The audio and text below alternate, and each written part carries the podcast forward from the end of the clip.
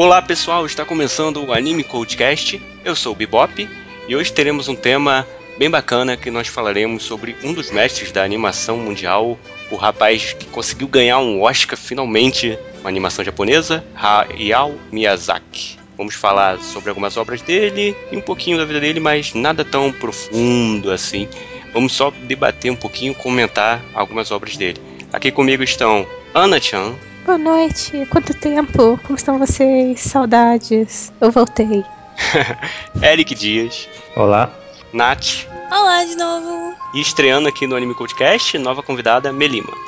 Oi, obrigada pelo convite. Hayao Miyazaki nasceu em 5 de janeiro de 1941. Esse rapaz já tá com 74 anos. Rapaz. Rapaz. Rapaz. Já passou, Rapaz novo, hein? já passou muitas décadas aí, né? Já se aposentou várias vezes e voltou. E continua fazendo isso e deve continuar fazendo até quem sabe quando. Sua carreira bem cedo, né? Ele trabalhou bastante na Toei, junto com Isao Takahata, que é outro prodígio assim, da animação. Faz tempo que ele trabalha nisso também. Até mais pra frente eles acabaram fundando o Estúdio Ghibli, que eles tinham trabalhado juntos já ali no início dos anos 80, com alguns filmes como Náusea, e que é praticamente do Ghibli, né? Era a equipe do Ghibli, só não tinha um nome, que eles fizeram o estúdio em 85. Assim, primeiros trabalhos deles, na verdade, juntos, é bem antes até, por exemplo, a série de Lupin, a primeira série de TV. que era na Toei, né? Que eles trabalhavam juntos. Eles também fizeram o. Eu não sei se foram os dois juntos, mas o Miyazaki fez o Futuro Boy Conan. Que eu até assisti um, alguns episódios, só não consegui assistir mais porque é complicado assistir uma série antiga hoje em dia. O ritmo é muito lento, você acaba perdendo o foco. Então, ele também gravou outros, alguns clássicos, né? Que ele pegavam, pegavam nessa época alguns livros clássicos de literatura, não só do Japão, mas de outros países também e adaptavam para animes, como A Garota dos Alpes, outras obras desse tipo, né? Geralmente quem fazia isso era a Toei. Aí mais pra frente foi que ele começou a, a dirigir mais filmes. Com- começou com Castelo Cagliostro, que até ele fazia né, a série de Lupin, como o Eric citou. Acabou de- dirigindo esse filme, que ficou muito bom. E daí pra frente, praticamente só filmes, curtas. Acho que ele não fez mais nenhuma série, que eu me lembro. Ele que, que foi estranho, porque ele, quando ele começou a, a entrar no, assim, no mundo adulto, ele começou fazendo faculdade de economia. Acho que era alguma coisa assim com, com- relacionada à economia. E de repente se descobriu no mundo da animação como desenhista. Você vê como é que as coisas mudam, né? É bem legal. Achei interessante, porque tem muita gente, acho que a maioria, né? É difícil alguém saber o que quer, que carreira quer seguir com 17, 18 anos. Aí a- escolhe alguma coisa, entra na faculdade vê que não é bem aquilo, aí muda. Tem gente que não, que já sabe desde criança e tal. Mas eu, no meu caso, eu não sabia também. Miyazaki também não tinha essa noção. Isso acontece bastante. Bom, talvez ele tivesse, mas por pressão, família, tem que fazer faculdade, essas coisas assim. Não sei, na verdade. Bem, vamos lembrar que o Tezuka era pós-graduado em medicina também, né? Pois é. Então a, a vida tem vários caminhos. Mas também tem Aqui. o Toshio Suzuki, que foi um dos fundadores do Ghibli, junto com Miyazaki e o Takahata, que ele, ele fazia, ele era jornalista, fazia coberturas sobre crimes, economia, etc. E um dia simplesmente pensaram, olha, vamos colocar você para ser produtor de uma revista chamada Animation, uma revista nova que vai focar em animes. Aí foi isso que ele depois conheceu até o Miyazaki quando tentou fazer uma entrevista dele sobre um filme. Curioso isso, eu, é, tudo, tudo pessoal que de início nem pensava, na verdade, muito em seguir a carreira de animação. Bom, mas vamos falar das obras dele. No decorrer do cast, se pintar mais alguma informação relevante né, sobre a vida dele, a gente pode falar um pouquinho. Mas o que importa pra gente mesmo são as obras dele, que estão aí pra gente assistir e é, aproveitar, né? Porque ele levou a animação assim a, a outro patamar. Ele que, como todo bom animador, também é fã do Walt Disney, não tem jeito. E tem muitas referências também no trabalho deles. Não tão fáceis de serem pegas, né? Mas tem. Ah, o primeiro filme que ele dirigiu foi da série Lupin. O nome do filme é O Castelo de Cagliostro. Foi lançado em 1979. Primeira direção dele, assim, somente dele, assim, um filme de expressão, acho que foi essa aqui mesmo. Alguém de vocês assistiu o filme? Eu sou- Eu assisti nesse final de semana, no caso. Esse foi um dos que eu não consegui ver. Foi, foi o segundo filme da franquia de Lupin e Conta a história, no caso. Que no caso mostra. O início mostra ele junto com um daqueles seus com, é, colegas, que às vezes é colega, às vezes é inimigo, às Comparsa. vezes é colega nova. O Gigan. Eles assaltando o cassino, só que aí ele descobre que, a, que aquelas. Todas as notas que eles roubaram eram falsas. Aí o Lupin começa a falar de um certo, uma certa lenda que corre pela Europa sobre um país que fabrica notas falsas há centenas de anos para financiar políticos, pessoas nobres, etc. Aí ele vai, é um país chamado Cagliostro, no caso, pequeno país fictício chamado Cagliostro, que e ele vai para esse país e no caminho ele encontra-se com uma garota que vai se casar à força com o duque desse país.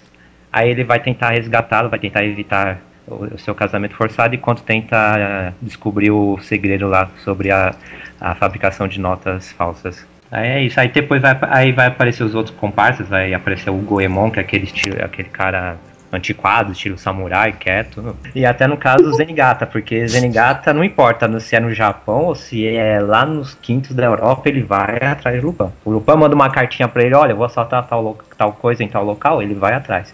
Eu não vejo lógica isso né, em jurisdição sobre é, jurisdição criminal por tal, mas tá, dane-se, não, não importa onde o Lupin esteja, eu vou. Deixa ele o cara é ser tipo- stalker, Eric. Coitado. Ele é tipo o cara do Monster lá, o detetive. Aí no caso, eu. A pri- primeira coisa que eu achei estranha, digamos assim, quando eu comecei a assistir o filme, é que esse Lupin do Hayao Miyazaki é muito diferente do original. Ele é um pouco. Ele deixa de ser mulherengue passa a ser mais romântico, mais, é, mais delicado. Ele deixou de ser um pilantra, desregrado, que gosta só de coisa boa e se torna um personagem mais despreocupado e alegre. Até a Nossa. aparência, até a aparência dele é bem mais jovem, mais, mais ingênua. Eu acho. E os outros personagens também, o Goemon, os- o Gigan, eles tão- são é, personagens realmente assim sérios, calados nas, na série de TV e nos outros filmes. Aqui eles se tornaram personagens bem humorados, amigos do Lupin. A Fujiko também perdeu todo aquele apelo é, sensual que tem nas outras séries. Ela que se tornou só uma mulher bem esperta que sempre está na frente do Lupin em algumas, é, em algumas trapaças. É mais é algo mais inocente, digamos assim. Até tem muito fã que não gosta muito dessa, dessa animação por conta de diferença que tem com o Lupin original. Mas eu achei bacana. Foi estranho no começo eh, essa essa leveza, mas a história é muito bem contada, então acaba compensando. Mas por que será que é é esse, esse filme, exatamente esse, é o mais famoso da série? Não sei, porque no início nem chegou a fazer tanto sucesso, só anos depois, né? Será que é por causa da qualidade da animação, por, por ser um pouco diferente, né, os ângulos? Que... Vocês sabem se foi lançado nos Estados Unidos em alguma época, alguma coisa assim, saiu pra fora, em algum momento propício? Bom, deve Não, ter sido sim, porque ele tem um título em também, inglês, né? o- Ele foi lançado no Brasil? Tem aqui nas É. informações. Acho que saiu sim. Ana, lá. É tipo parte 3 de Jojo, tipo, nem é das melhores, mas é mais popular, porque saiu nos Estados Unidos, todo mundo conhece, às vezes é o único que viram. Pode ser, Quando é uma fala história Lupin, fechadinha, né? Quando fala Lupin, muita gente lembra do, desse filme. Eu, por exemplo. É, lembra pela força do Rayal atualmente. Também. E, e hoje em dia ah, é o filme do Lupin do Miyazaki, então, ah, vou ver esse, deve ser qualidade. Eric, você já assistiu algum outro filme do Lupin, não? Olha, no filmes, não. Eu já assisti pedaços da série de TV, a Ah, a primeira, primeira? e alguns capítulos do mangá. Além dessa série mais recente, que nem é o Lupin, o protagonista, a Fujiko, né? O, o, nossa, nem lembro o nome direito, mas é a série aí de 2011, 2012 da, A Mini da. Fujiko. E no caso, eu vi aqui que a versão americana desse filme foi lançada bem depois, em 91. Ah, bem depois mesmo. Mas ainda assim, se for lançado o quê? 12 anos depois, é porque fez um certo sucesso, né? Porque escolheram logo esse Ah. pra lançar. Não, Então, 22. 22 anos 22, depois. é, 79. Nossa! Ressuscitaram uma obra antiga e ainda conseguiram faturar um pouco em cima. Ah, talvez seja porque a história é mais suavizada e pra exportar, pra poder conseguir maior no público, assim, um range maior de, de idade. Eles escolheram essa, tá entendendo? Como introdução à história de Lupin. Até o. Mokei Punch, o autor né, original do mangá, falou que gostou do, da versão de Miyazaki, só que realmente disse que o personagem é muito diferente do original. Que, por exemplo, ele disse numa uma entrevista há alguns anos que ah, se fosse ele, o Lupin não tentaria resgatar a garota daquele modo, e sim resgataria para depois violentá-la. Será que tem sucesso Olha por conta disso? Porque é muito diferente da original. Sabe que o Miyazaki, ele tem. Toda a maioria dos filmes dele tem mulheres fortes. Acho que ele não ia pôr um misógino no filme dele, É, assim, desse jeito escroto. Nunca mesmo. Não, enfim, mas tirando isso, eu acho. É uma história básica, é um, um duque de um país fechado, pequeno, que tem grande influência. Aí Lupin vai tentar resgatá-lo e tem a polícia atrás dele e tal. É, mas é muito bem contada a história. Eu achei muito bacana como é contada e como o Bob falou, ele tem é, diversos ângulos e jogos de câmera e também uma, um preciosismo em certos detalhes nas ações de alguns personagens. Tem certas cenas que no filme mais convencional não, não daria importância, que é já próprio do Miyazaki, no caso. Eu ah, achei isso bacana. É uma ótima aventura e a trilha sonora também é ótima, assim, dá o clima, o mistério. Vamos pro próximo então, que já é praticamente. Praticamente eu já considero do estúdio Ghibli, né? O Nausicaa do Vale do Vento, de 1984. Veio de um mangá, né? Agora eu não sei se o mangá veio antes. Acho que veio antes, né? Que é praticamente a É, obra da vida dele, né? É, Miyazaki. É, Miyazaki começou a publicar o mangá em 82, se não me engano, na revista Animation, que era do onde o Toshio era produtor, porque pelo que parece o Miyazaki não estava conseguindo financiamento para fazer o filme de, de Nausicaa. Aí foi com o mangá e com o sucesso que o mangá acabou tendo que ele conseguiu patrocinadores para seguir com o filme. É, inclusive tem, tem no Brasil, né? É difícil de achar, mas tem uma edição bacana aí no Brasil do, do mangá. E ele, além de ter escrito o mangá, dirigido o filme, ele mexeu praticamente tudo em Nausicaa. É a cara dele ali. Que ele queria, a mensagem que ele queria passar. Então, Melina, você pode contar pra gente um pouquinho da sinopse? Ai, eu gosto, tá bom. É, Nazca é, digamos que o filme do Hayao que mais pega na parte política ambiental.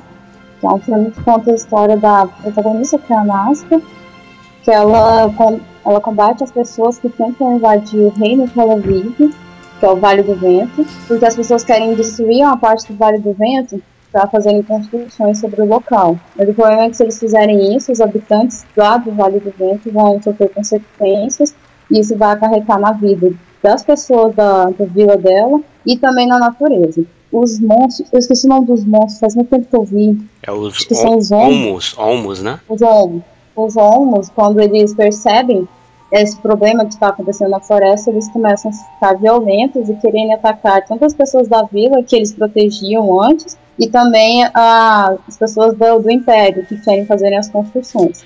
Basicamente mostra esse, esse impacto que tem entre o crescimento de uma civilização que se tornando cada vez mais industrializada quanto o crescimento politicamente correto e ambiental. Porque na vida eles também tinham tecnologias, mas ao mesmo tempo eles pensavam mais na, na natureza do que só em construções. Eles tinham um respeito maior. Até porque dá- deixa entender que antes aconteceu alguma coisa ali que a civilização acabou sendo atacada por, por esses homos e esses, esses insetos gigantes, né? Que ali o, o- a- que eles chamam de Os flo- caracóis. é floresta, floresta alguma coisa, não lembro exatamente o nome, floresta devastada, terra devastada, algo do tipo. Na verdade, só estão habitando ali esses insetos gigantes, esses bichos esquisitos assim. Parece que eles já tinham tomado esse local por uma guerra ali contra os humanos, né, que estavam invadindo territórios da natureza. É uma crítica, né, uma crítica muito forte aí para proteção ambiental e também para o jeito como o ser humano trata, né, a natureza. Nessa parte da floresta eu tinha uma interpretação que a própria floresta negava o ser humano. Porque depois desse fato que você contou, a floresta adquiriu um ar diferente que se o humano ficasse lá, acabaria que ele morreria meio que asfixiado, porque ele não consegue respirar. É, o Miyazaki sempre tem essa pegada ecológica nos filmes dele bem forte, né? Em vários, assim. Mononoke. É, e, e também tem a personagem feminina muito forte aí que já começa a aparecer, né? No Lupin nem tanto, porque não era dele ali a obra em si, né? Ok. Você tava dirigindo. Mas aqui já dá pra ver que a menina já, já era raro, né? Ter uma personagem feminina tão forte assim como protagonista. Ele colocou ela ali como a princesa, a que, na verdade controlava ali os animais de certa forma, que ela não lutava contra eles, só tentava respeitá-los e fazê-los obedecer da forma correta, né? É, eu vi faz tempo, mas ela pilotava um negócio também, né? Sim, é uma. É como se fosse um, uma asa delta que- controlável, assim, que ela fica Nossa, os veículos dos filmes do Miyazaki são incríveis, assim. São ótimos, né? Gosto muito. Falar nisso, acho que o pai dois, há uns dois anos tentaram replica, fazer uma réplica dessa, desse equipamento lá no Japão, mas não sei como é que se saiu, se conseguiram fazer alguma coisa. Esse, essa, esse aparelho aí que a Nausicaa usa pra voar. Imagina, Deu certo? Não, eu não sei, eu só vi a notícia em 2013 que tinham conseguido montar a réplica, mas ainda não haviam testado. Mas é complicado voar naquilo, porque ela fica praticamente segura ali em cima e ela segura e vai. Não tem muita proteção, né? Que ele Pessoalmente, eu não gosto muito.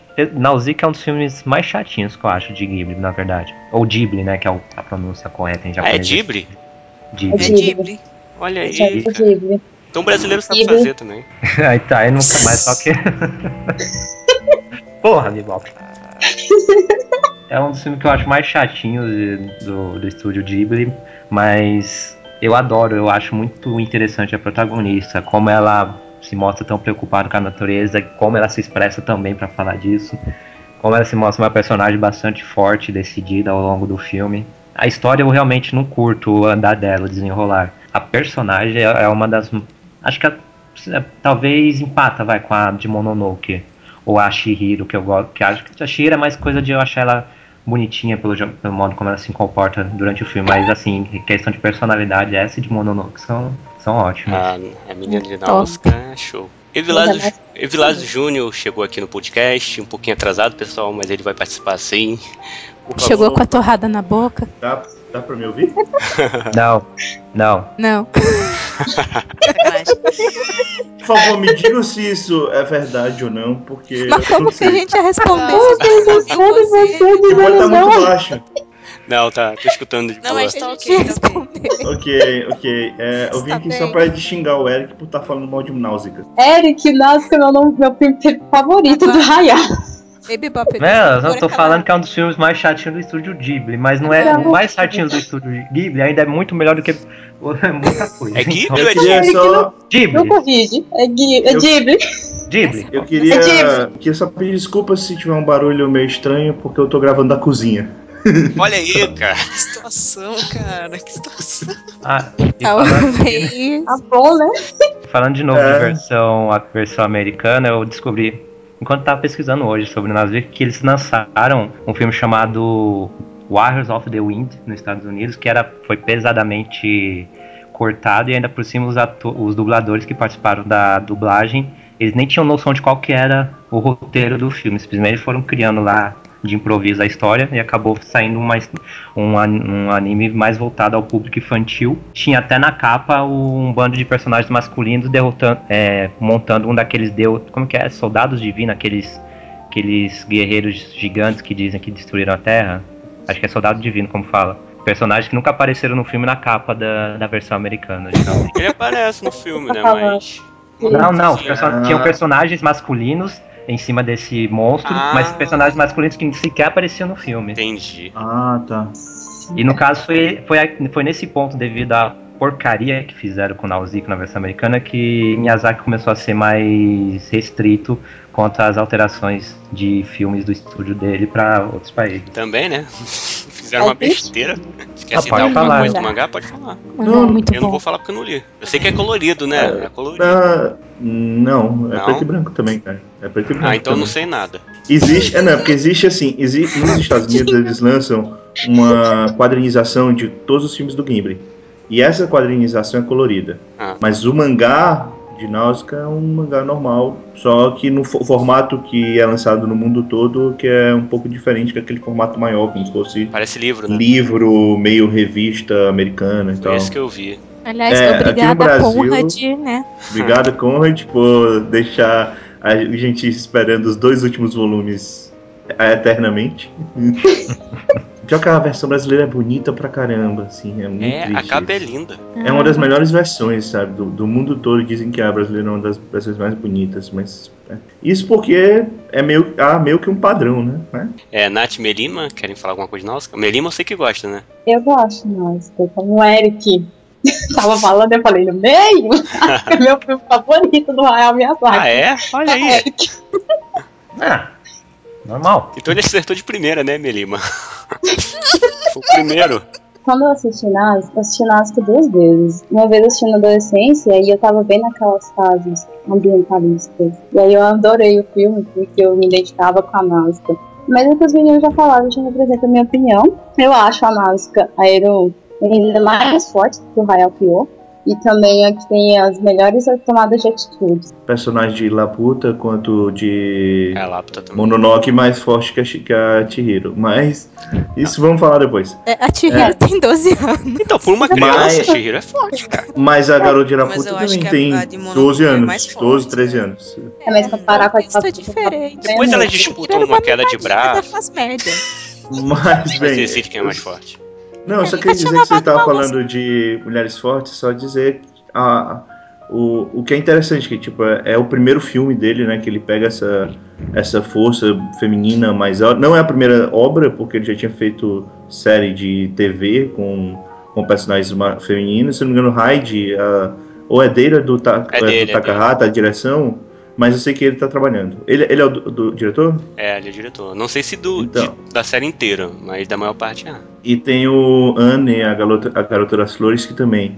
é, que também tem uma versão de série que também é dele. É a primeira vez que ele traz pro cinema. Isso, e você sabe que meio que vai pegar isso pra todos ou quase todos os filmes dele. Eu gosto muito de Nausicaa, eu acho que é uma das melhores aventuras que ele criou. Obviamente não é o meu preferido, porque todo mundo sabe qual é o meu preferido. Sim. Então, o que eu achei estranho também é que só tem insetos, né? Na, no, na floresta não tem animais assim de outras espécies, só insetos mesmo. Só inseto e planta. Não, detalhe que o único animal que mostra lá é aquela espécie de dromedário que eles domesticaram. Ah, E o sim. E o bichinho né? E o bichinho, o mascotinho. Um mascotinho que aparece em easter egg lá puta. Verdade, o resto é tudo inseto. De várias Eu espécies. também eu descobri essa semana que o Hideaki Anno ele fez uma cena em particular desse filme. É, a, a cena que realmente é muito belezada, que é quando aparece o. É que eu vou dar o spoiler, mas quando aparece certo personagem, certa criatura lá no final, lá nos, na- nas últimas cenas. Uma criatura grande? Exato. E no caso, E é bem É. feito, hein? É bem feito aquilo. eles É. estavam. Eles estavam com mão de obra. Eles estavam com pouca mão de obra para fazer o filme, estava meio já atrasado o cronograma. Aí eles colocaram uma, um anúncio na revista Animage de novo. E eu, apareceu o Hideaki Anno lá no estúdio mostrando alguns desenhos que ele fez. Olha chegou. O Hideaki Anno já tinha feito, né, algumas, já tinha participado de algumas animações anteriores, mas ainda não era muito popular. Só, mas aí o Hayao Miyazaki gostou do- dos desenhos que ele mostrou e deixou participar no filme, fazendo em particular aquela cena, e depois disso é que acho que já Hideaki Anno acabou se tornando mais famoso. É, próximo filme, Castle in the Sky, Lapta, de 1986. Dirigido também pelo Miyazaki, lógico. Primeiro, oficialmente, Ghibli. Oficialmente, porque o Ghibli oficialmente estreou em 1985, foi inaugurado, né? Apesar de o Nausicaa já ser da equipe. Nausicaa foi. É, saiu um pouquinho antes. É, mas Ele- Ghibli. Ele na verdade não é do Ghibli, né? Ele pré-Ghibli. É, é, tipo a criação do estúdio, mas não é. é Ghibli. que nem o Cowboy Bebop pro Bones, né? A obra Mais ou menos. levou a ser Mas- criado. É, não, não exatamente. Ele é Sunrise. Ele é Sunrise, ponto. Sim, mas a equipe foi fazer o Bones depois. Sim, sim. Eles falaram, pô, a gente conseguiu fazer isso aqui, vamos. Você disse que era 83, porque eu achei no site que Laputa era 86. 86. Eu falei 86. Ah, desculpa. Eu acho. 86. Eu acho, Eu escutei 86. pela minha dislexia. ficando maluca. Uh, Bom, aí, Vilas, a Eu sinopse de Lapta. Nath, Nada não, eu fiz sinopse de nada, é sinopse pra, pra quem não conhece, só pra ficar. Tá bom, é porque eu não lembro o nome da cidade flutuante. Mas bem, a história vai ser sobre uma garota. É, ela tá sendo perseguida por algum motivo, você não sabe porquê. No começo ela tá meio que num dirigível. E ela simplesmente acaba pulando desse dirigível. E a, a cena já é meio sufocante, porque a garota pulou, sabe? Tipo, ninguém sabe nada. Por quê? Tipo, Até ela de pulou, boa lá no dirigível, pera aí, eu vou dar um salto aqui. é, quando ela vai descendo, ela vai caindo. Um pouco antes dela cair, ela. O colar que ela tá usando, ela, ele brilha e ela começa. Ela continua caindo, só que mais em câmera lenta. Não é bem. É um flutuar, mais ou menos. e ela E tava um garoto- desacordada, né? É, e ela tá desacordada, exatamente. É, um garoto vê é, ela, desce, ela caindo Então ele acaba salvando ela, entre aspas. Porque ela não ia morrer, né? Mas ele salva ela Não ia morrer. e leva pra casa dele. Hã? Não ia morrer. Não, pô, ela não tava caindo de alta velocidade. Ah, sim. é. Ela tava meio que flutuando, sabe? Assim, a É. joia fez um, uma redoma ao redor dela e fez ela descer bem devagarzinho, tá entendendo? Certo. Eu acredito que ela não E- ia morrer se batesse no chão. E bem, ela vai encontrar. Esse garoto vai encontrar ela e vai levar ela pra casa dele, vai cuidar dela até é, que num certo momento, de novo, aparecem os ladrões que estão perseguindo ela. Começa essa corrida e no meio do caminho a gente descobre que essa pedra que ela tem, ela vem de um lugar especial que é uma ilha flutuante. Que é a ilha de Laputa. Uhum. Laputa. Que ela foi referenciada no livro do. Aliás, de Gulliver, é? Ah, não é? sei se é Gulliver. Não sei. Eu acho que é Gulliver, cara. Eu não tenho muita certeza. Essa ilha? Mas é- Eu sabia E- que era baseado em um livro, só não sei qual livro. Tá eu acho que é Gulliver. Eu acho que é Gulliver. Mas então, é, vai ter toda essa perseguição é, com relação a, a esses dois agora, né? O garoto junto com ela. E. Bem, eu não vou falar mais o que vai acontecer, mas basicamente vai ser uma história muito interessante sobre é, uma aventura infantil e ao mesmo tempo Fantasia, mitológica né? e fantasia. E tem tudo, e sim, pode até não ser Gulliver, mas tem tudo a ver com viagens de Gulliver também. Vi que é baseado mesmo nas viagens de Gulliver. Mas não tem o Jack Black nessa, né? Não, não. Não! Não. Eu acho chato que é, as né? viagens de Gulliver, é, as, as pessoas praticamente só lembram do- dos reinos das pessoas pequenininhas, sabe? Ou, ou melhor, Só. só lembram não, só conhecem. né? Ah, porque é O bacana, né? É o que chama mais atenção, né? o reino dos gigantes, mas é só isso, assim, tipo, ninguém parece que sabe que é- teve mais. Teve a aventura toda. E o, esse Laputa... É de Gulliver mesmo. De Gulliver mesmo? Ah, então tá certo. Esse Laputa é um dos que eu lembro pouco, eu só assisti uma vez. é, ele é meio um... é quase épico, né? Pela maneira como fizeram. Eu não sei se eu tô falando besteira. É uma aventura quase sido- épica, né? Deve ter sido um dos que eu vi menos, assim. Eu acho que só umas quatro vezes. Maria, pelo Eu só assisti uma vez, ele foi um dos primeiros do, do Ghibli que eu assisti. Aí eu, tipo, não tô nem, nem lembrando direito. Ah, mas eu lembro de, que eles, dentro, quando chegaram na Ilha Voadora e começaram a correr, passaram por labirinto, passaram por sala secreta, essas coisas. Oi, Tem um. é- é- essa ilha era uma ilha super avançada, na verdade, né? Que tinha esse. Tinha esse cristal especial que, que dava energia para a ilha, mas era uma ilha toda tecnológica. Tinham, os guardiões eram super robôs gigantes. Não tão gigantes, mas, mas grandes. Era um grande. E, e é, é- é muito legal essa brincadeira com a fantasia junto com a, com a ciência. Eu, eu gosto muito dessa brincadeira.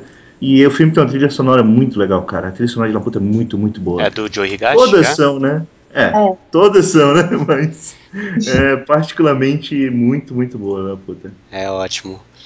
Ah, até o, o, o Castelo do Cagliostro, né? Também tem uma Uhum. trilha sonora muito boa.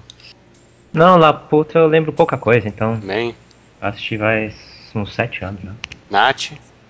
Não, também não lembro nada. Ah, Eu, eu recomendo Ai, que, que quem puder reassista. Ele fica melhor quando você reassiste, assim. Eu acho que a primeira vez que você assiste não é tão interessante, não. Mas quando você vai reassistindo e reparando nos detalhes, você vê que tem muita coisa legal ali. É, ele é um dos menos lembrados, assim, acho. Menos lembrados não, mas de uns poucos lembrados, por- talvez por ser muito antigo, né? E O Nausicaa ainda, apesar de ser mais antigo, ainda foi aquele primeiro, aí o pessoal ainda tem mais na mente, assim. O, o E Nausicaa foi mais vendido pro Também. resto do mundo, né? É que tem um mangá também, né? É, é, mas só queria falar um negócio que você falar em Náusica e só que eu lembrei agora na puta, é que você mostra que essas duas obras, elas já mostram mais um pouco de uma das coisas que o Miyazaki Exato. adora, que é coisas voadoras. Ele adora ah, tipos muito. de máquinas Sim. voadoras. Sim.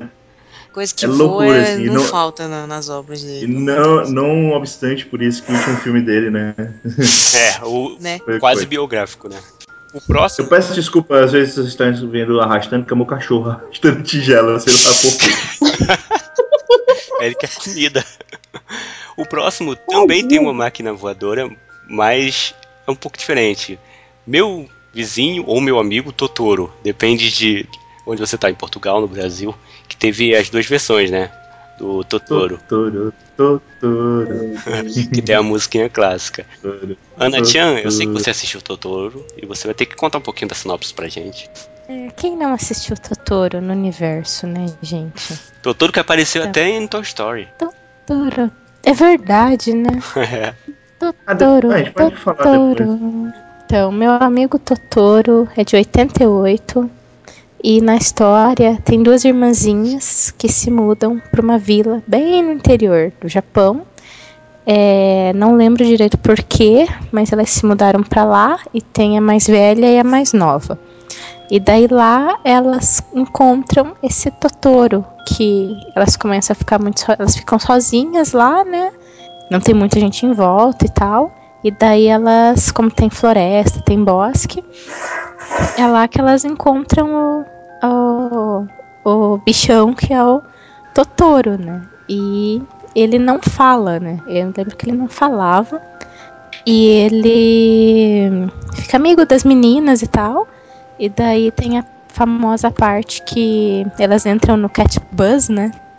No ônibus gato. E daí, tipo, tem vários criaturas sobrenaturais na floresta e tal. E o filme tem várias cenas bonitas, assim, que tem eles passeando pela, pela selva, e tem as meninas no lago, e tem quando eles passeiam à noite pela cidade, no cat bus. E é um filme, assim, bem bonito, bem né, leve. Ele também tem a. Eu tinha lido que ele tinha uma. meio que uma lenda dizendo que o Totoro seria uma. meio que por causa que a morte estava perto, então ele estava por ali, mas eu não sei se isso é meio creepypasta, assim, né, dessa história. Mas é um filme bem pra cima, um filme bem. É um dos filmes mais leves do Miyazaki, eu acho. Ele é bem mais leve que Chihiro, até, se for ver. Uhum. Sim, com certeza. Essa Eu lembro história disso. de ele, a morte tá perto, talvez seja porque a mãe das meninas estava no hospital na época do, do filme, tá Aham. entendendo? Foi por esse motivo que elas se mudaram. Ah, mas uma entrevista, uma entrevista de Miyazaki, ele falou que só queria criar uma história que se passava no interior do Japão, que fosse tranquila e bem inocente. Então, Então, pra mim é isso, é uma história bastante relaxante. Eu, eu não acho assim uma, uma- um filme assim tão empolgante, mas é, é relaxante de assistir as duas garotas, a Mei e a Satsuki, lá nessa cidadezinha, e conhece o Totoro. E tem toda aquela ingenuidade delas, e até dos outros personagens também, do modo como né, eles são mostrados. Eu- É um filme bem, assim, bem simples. Eu acho que é o mais simples que se tem do, do estúdio Ghibli, do, hum. desses que vão ser comentados. Então, E E aí- mais infantil também. eu né? acho que é o. É, eu acho que é o mais infantil junto com o Kiki. Junto com o Ponyo. É, Ponyo junto com o mais Ponyo infantil. também. É, é porque eu acho que Kiki Ponyo também é muito infantil, mas eu concordo, é, junto com o Ponyo, o Ponyo talvez. É que o Ponyo tem um subtexto meio forte. Tem, e o Mas é Totoro que não ele é tem baseado tanto. na cana. A gente chega lá. A gente chega lá. Sim, aí eu queria. O Totoro vem japonês. Vi E dublado? todos eles eu vi legendado. Ah, eu. Esse eu lembro que Totoro passou na HBO direto, direto, direto nos anos- no começo dos anos 2000, por aí. Passava muito na TV a cabo. Hum. Eu vi Uma bastante vezes. Uma coisa que eu queria comentar é que a Nath comentou né, que o Totoro não fala nada, mas quando você olha no My Anime List do Miyazaki, ele é o suposto dublador do Totoro, o próprio Miyazaki. É o... Mas o Totoro não Então, fala. Mas tem uma parte que a, que a menininha, a mais nova, tenta interpretar a fala do Totoro. É. ele não faz meio. Ela Oh, tenta um falar negócio assim? É, ele faz isso. Ela né? fica. Ela fica Faz uns sons assim. umas onomatopeias loucas. É um filme infantil, mas ele não tenta divertir assim a criançada com aventuras tal, ação. Ele só mostra a vida das meninas normal ali, cotidiano como crianças normais, assim. É um slice of life o movie, assim. Não sei. É bem um episódio. real. Eu acho as crianças ali bem incríveis, assim, de existirem crianças daquele jeito, agirem daquela maneira, né? Aí ele coloca um pouco de fantasia assim no meio, fica bem agradável. Pô, mas. Mas Totoro também, apesar de a gente falar que é infantil, você tem que lembrar que é um filme dramático pra caramba. Sim, né? porque tem o problema da que eu- mãe, né? ele, ele às vezes não é tão infantil no ponto que O, o Kiki, ele até tem algum amadurecimento, mas ele é bem mais infantil, assim, não tem nada tão pesado quanto o Totoro. Enquanto que o Ponyo é totalmente infantil. Mas o drama, esse negócio da mãe dele é bem, é bem forte, da, da Mei. Pode falar spoiler aqui? É, é, um pouquinho, né? Da Mei se perder e tal. Sim, acho tranquilo. que é bem, é bem interessante, assim. Todo, todo coisa. Tem é, um pouco. O próprio Totoro, se for ver, ele é uma, é uma analogia até para essa questão, né? De como as crianças não estão conseguindo lidar com as coisas, elas criaram um amigo imaginário, porque apesar do Totoro teoricamente ser um espírito, a gente nunca sabe se ele realmente existe ou não, né? E ele aparece quando ela tá indo visitar a mãe, né? Ela tá preocupada lá sozinha, na chuva. Uhum. Aí quem tá ali? Um amigo imaginário, Totoro. Qual é a cena mais emblemática, né? Na chuva, com a irmã nas costas e o Totoro com uma folha assim na cabeça. É lindo. Até virou o símbolo do estúdio, né? Uhum. Uhum. Totoro, é, o Totoro virou símbolo, exatamente. Eu tenho só mais um. É, ele saiu no mesmo dia, exatamente no mesmo dia de Rotaro no Haka. Nossa, que Olha- pariu. Olha o contraste. nossa senhora! Isso eu não sabia. Também não. Agora eu que- e outra coisa, é, ah caramba, é, o Totoro é de 1900 e 88. 88. Ele é 15 anos. Não, é porque, desculpa, eu tava dizendo que tem uma data especial dele com relação ao último filme do Miyazaki. Ele é um tempo certo, tanto que no ano que saiu o filme do Miyazaki, saiu um filme do Takahata, que era pra sair no mesmo dia, só que não deu certo. Então saíram em meses meses de diferença. né? Olha, essa é a dobradinha de novo. É, a ideia era ser o Drabadinha de novo, só que não- o do Takahata não ficou pronto a tempo, a pós-produção atrasou. O Takahata pega pesado. Mas vamos lá, Totoro é, tem a musiquinha também, que é muito conhecida. Fica na cabeça, quem escuta. E é um bom filme, eu acho, pra apresentar pra qualquer criança, né? Ainda mais que tem dublado aqui no Brasil, faz, faz um certo sucesso. E é referenciado também em tudo que é canto, né? Pois é, Até em Gintama tem referência. Tonari no Pedoro. to- todo canto tem o Meu Totoro. Deus. É, é. A a hora da Totoro foi um dos filmes que eu botei pra minha irmã mais nova assistir. Ela curtiu? Ela curtiu. É. Não, não. É difícil não Ah, e gostar. a dublagem é legal. A dublagem brasileira é legal. A meia é meio chatinha, mas é legal.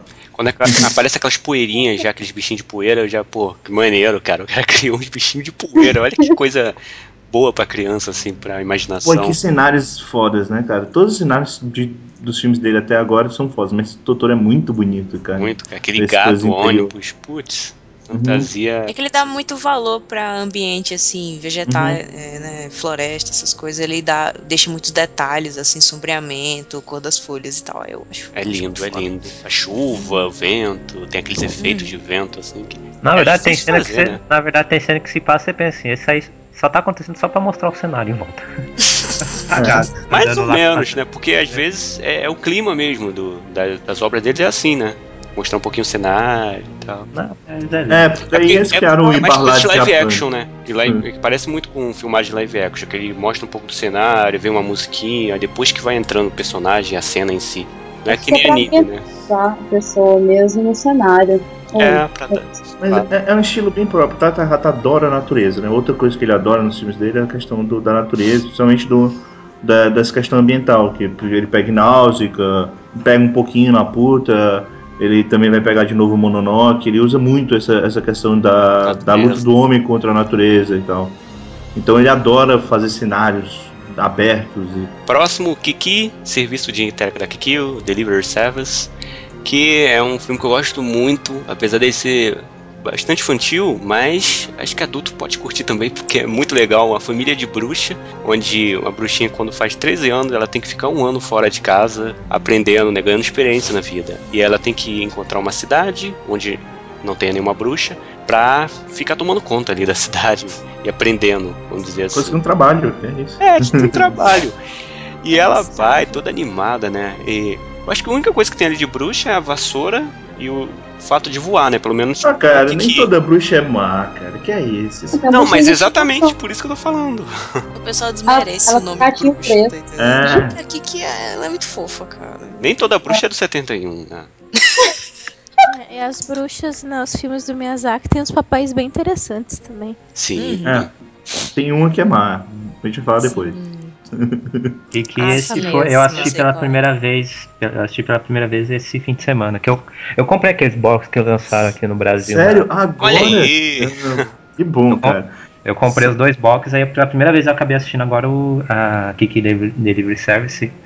Poxa, eu acho seis, né? Porque os seis filmes que saíram até agora são do, do, do Miyazaki, né? isso. Promete que o próximo são filmes do Takahata, não sei. Veremos. E no caso, poxa, foi, foi um filme que eu assisti com um sorriso besta no rosto, porque eu, eu gostei tanto da, do modo. É, porque é basicamente uma garota amadurecendo. Ela enfrentando pequenos problemas na entrada da adolescência, ela tem que de uma hora pra outra encontrar o trabalho. Ela só tem uma é, roupa, né? Morar, morar num local onde ninguém a conhece, etc. Uma conta de si mesma. E sendo ainda uma garota 13 bastante anos. vulnerável. Mas, poxa, o modo Olha, não, eu ia falar que o modo como ela vai se amadurecendo com, com o passar do, do filme, que é uma hora e 40 minutos, se não me engano, e depois tem, a- tem aquele conflito, é o único conflito praticamente, né? Aquele no final onde é, aconte, aconteceu alguma coisa com os poderes dela, mas. De enfim. novo, o. O Zeppelin lá, né?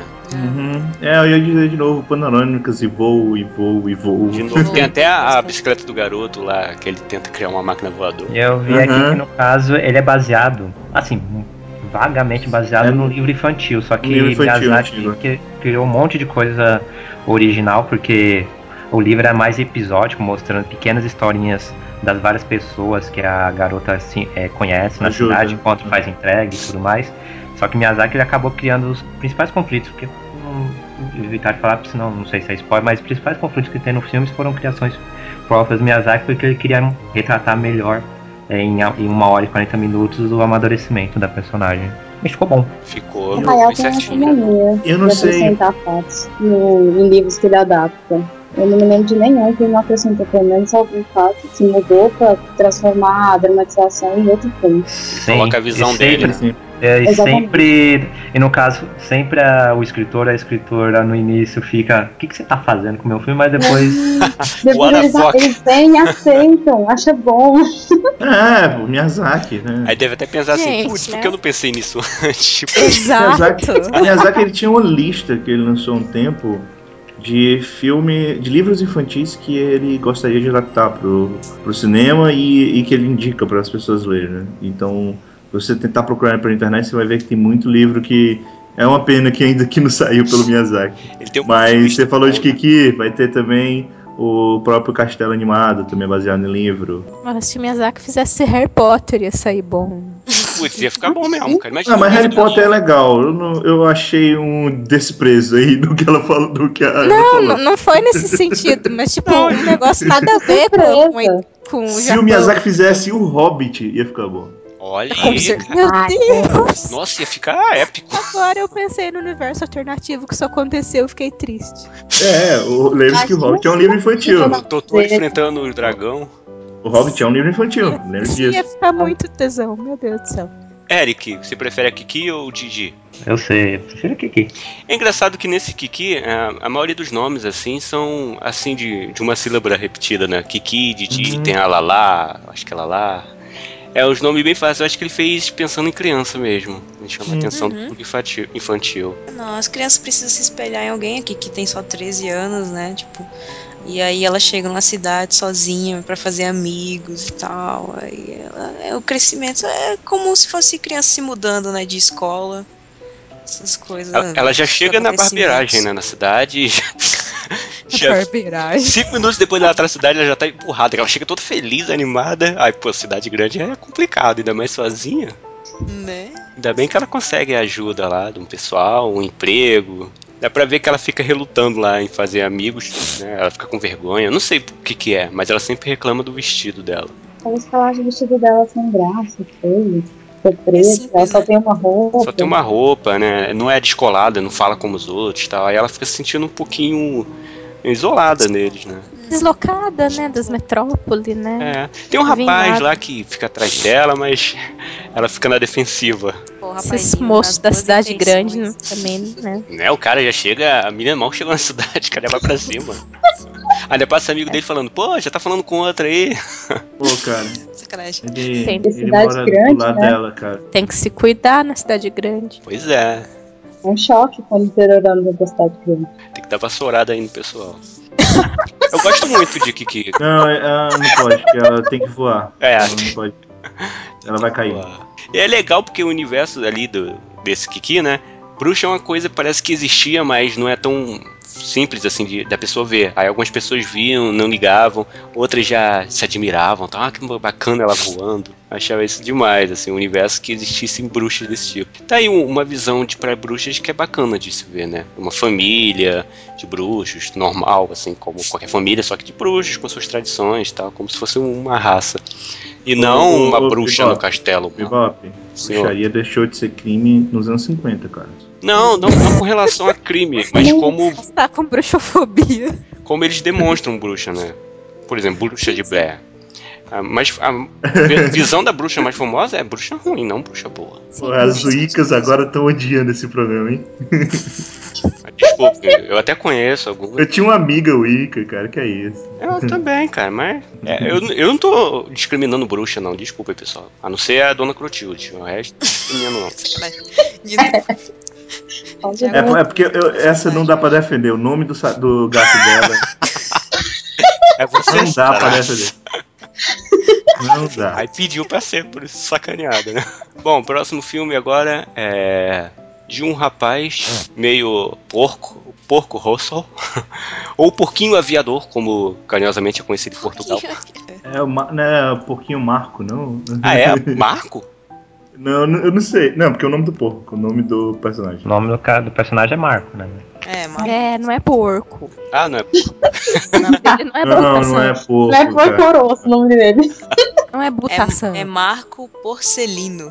O que, que é rosto? Deve ser a cor, né? É vermelho. Vermelho. É o avião vermelho, não é isso? Ah, verdade. É, uma, é que é uma referência ao Barão Vermelho. Barão Vermelho. É, É. o- ele é o Barão Vermelho. Isso, bem lembrado, mano. Da Porco vermelho. Brad Pig. Nath, sinopse? É. Nossa, né, gente? Vamos lá. Eu lembro lá do sinopse. Eu vou olhar a sinopse no, no site daqui do Ghibli. Lembrando que esse filme aí é de 1992, já entrando aí da década de 90. Lembrando a animação do Ghibli ainda mais, né? Um ano depois que eu nasci. Nossa, que interessante. Nossa, que fato desnecessário, Rafa. Tá bom, beleza. Legal. Tá, Sério? Isso é Tudo que tem a ver com Miyazaki é bom. Pra você ver, você assistiu com um ano de idade e ainda lembra. Não, não, não assisti com a gente. E essa foi a favorita até hoje, Nath. Né? Tá bem hoje, hein, meu Bem mal. Ele também é baseado num mangá. Tá, vou parar de falar porcaria, vamos pro. Só pra avisar, ele, ele, é, Eu vi ele é a adaptação de um mangá. Do, do próprio Hayao É, Miyazaki. do. É. Do próprio Ah, Hayao. Miyazaki. Na Itália, entre duas guerras, caçadores de prêmios ganham a vida a lutar contra piratas no ar que aterrorizam o mar Adriático. Um deles é o, o um porco, né, o Marco. Assim, tipo, ele era conhecido de uma cantora de um, de um hotel, a, a Gina, que era situada numa ilha lá, só que ele já foi humano antes, né, o porco, né, o Marco já foi humano antes. E essa Gina, ela tenta convencer o Marco a voltar para a humanidade, mas ele gosta da ideia, tá entendendo? Ele gosta do, do jeito que ele é agora, mesmo sendo um porco. Ele se aceitou. enquanto Na ideia é meio, é meio estranho, mas tá indo, vai indo, né? E aí é que ele tem um. É como assim, ele participou da guerra e ele meio que não consegue falar muito do passado dele, né? Por causa que teve amigos dele que morreram durante a greve. Da, a greve. Durante a guerra. A greve dos aviadores de Nossa, que nada. Desculpa, é Houve a um greve das confronto universidades. com os militares, aí uma galera Avião morreu. vermelho contra avião verde. Foi. Foi aqui em. Curitiba, no ano passado. Ah, e o único registro que tem né, desse passado dele é uma fotografia antiga que tem o rosto original dele, mas ele se recusa a olhar essa fotografia e tal. É uma história dele indo pro bar, conversando com os amigos e tal. A Gina, que é apaixonada por ele e tal. É, tem, um- tem essas rinchas né, dele entre os piratas no ar e tal durante o filme. É, é um filme de aviação, tem muitas cenas ótimas, né, de é, dos pessoal viajando e batalhas aéreas, basicamente, né, perseguições. Eu acho, eu acho um dos melhores filmes assim do, do Miyazaki. Até porque ele tem uma temática mais adulta, né? Assim, a maioria dos filmes dele tem, é muito mais voltado para as crianças. E no caso do Porco Rosso, ele tem um, um amadurecimento maior, assim, no, no enredo. E eu acho muito interessante. Eu acho que É ele, dos que eu mais gostei. eu acho que ele usou assim o cara como porco por, por ele ter feito. Eu não vou dar spoiler, mas ele fez uma coisa lá que não foi muito, muito legal, né? Que ele até lembra. E a partir daquele ponto ele começou a ficar um pouco. se sentir um- meio culpado, não sei. Como se fosse uma coisa ruim. Aí é- começou esse negócio de porco, que é tipo uma maldição. Hum. E tem uma frase É. bacana que ele fala no filme. Que, é, que ele fala que é melhor ser porco do que fascista. Que é uma crítica direta, né? O pessoal lá da Sim. guerra. É uma crítica direta. com- Porque o Barão Vermelho, ele era um. Se você ler a história, ele era. Foi um dos aviadores mais famosos, né? Por matar exatamente pessoas. Era um dos caras que teve mais kills, assim.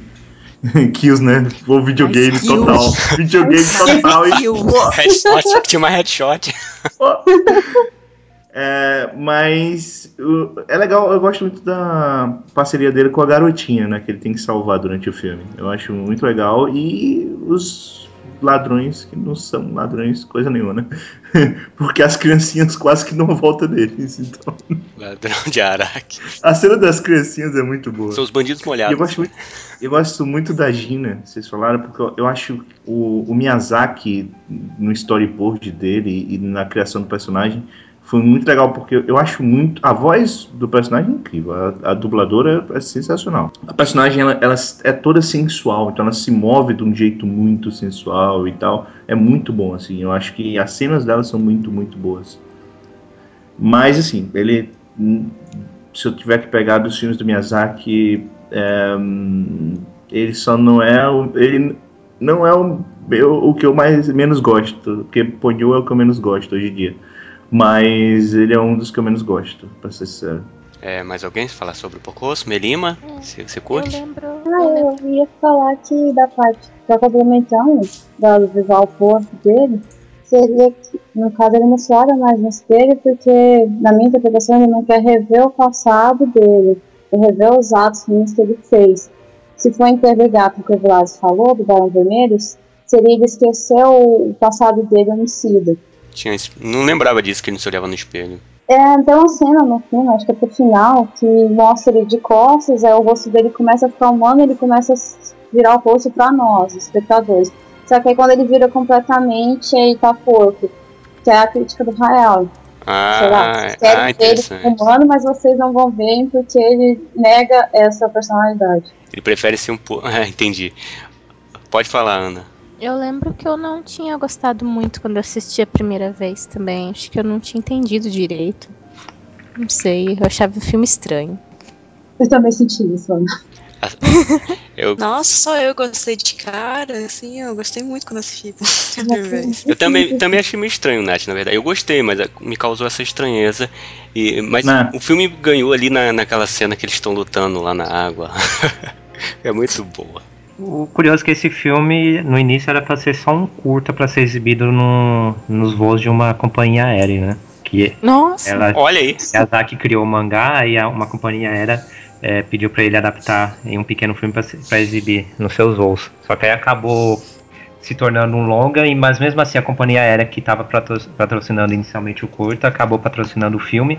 E inclusive o filme foi exibido primeiro em aviões, em, é, em diversos voos, antes de estrear Legal. nos cinemas no Que Japão. legal, cara. Ah, que legal. Miyazaki deve ter adorado isso, né? Que ele adora. É um, é um- é dos. Mas é, é um dos filmes mais curtos dele, se você pegar também.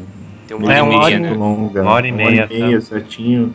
Ele passa muito rápido. né? E eu lembrei aqui do título nacional, na verdade é Porco Rosso, o último herói romântico.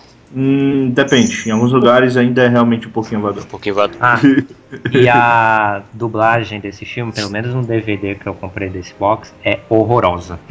Ah, mas tu comprou a dublagem. Só uma pergunta. É, o teu veio com a dublagem normal, né? Porque a primeira impressão dele, ele veio com a dublagem com o time errado. Então teve que.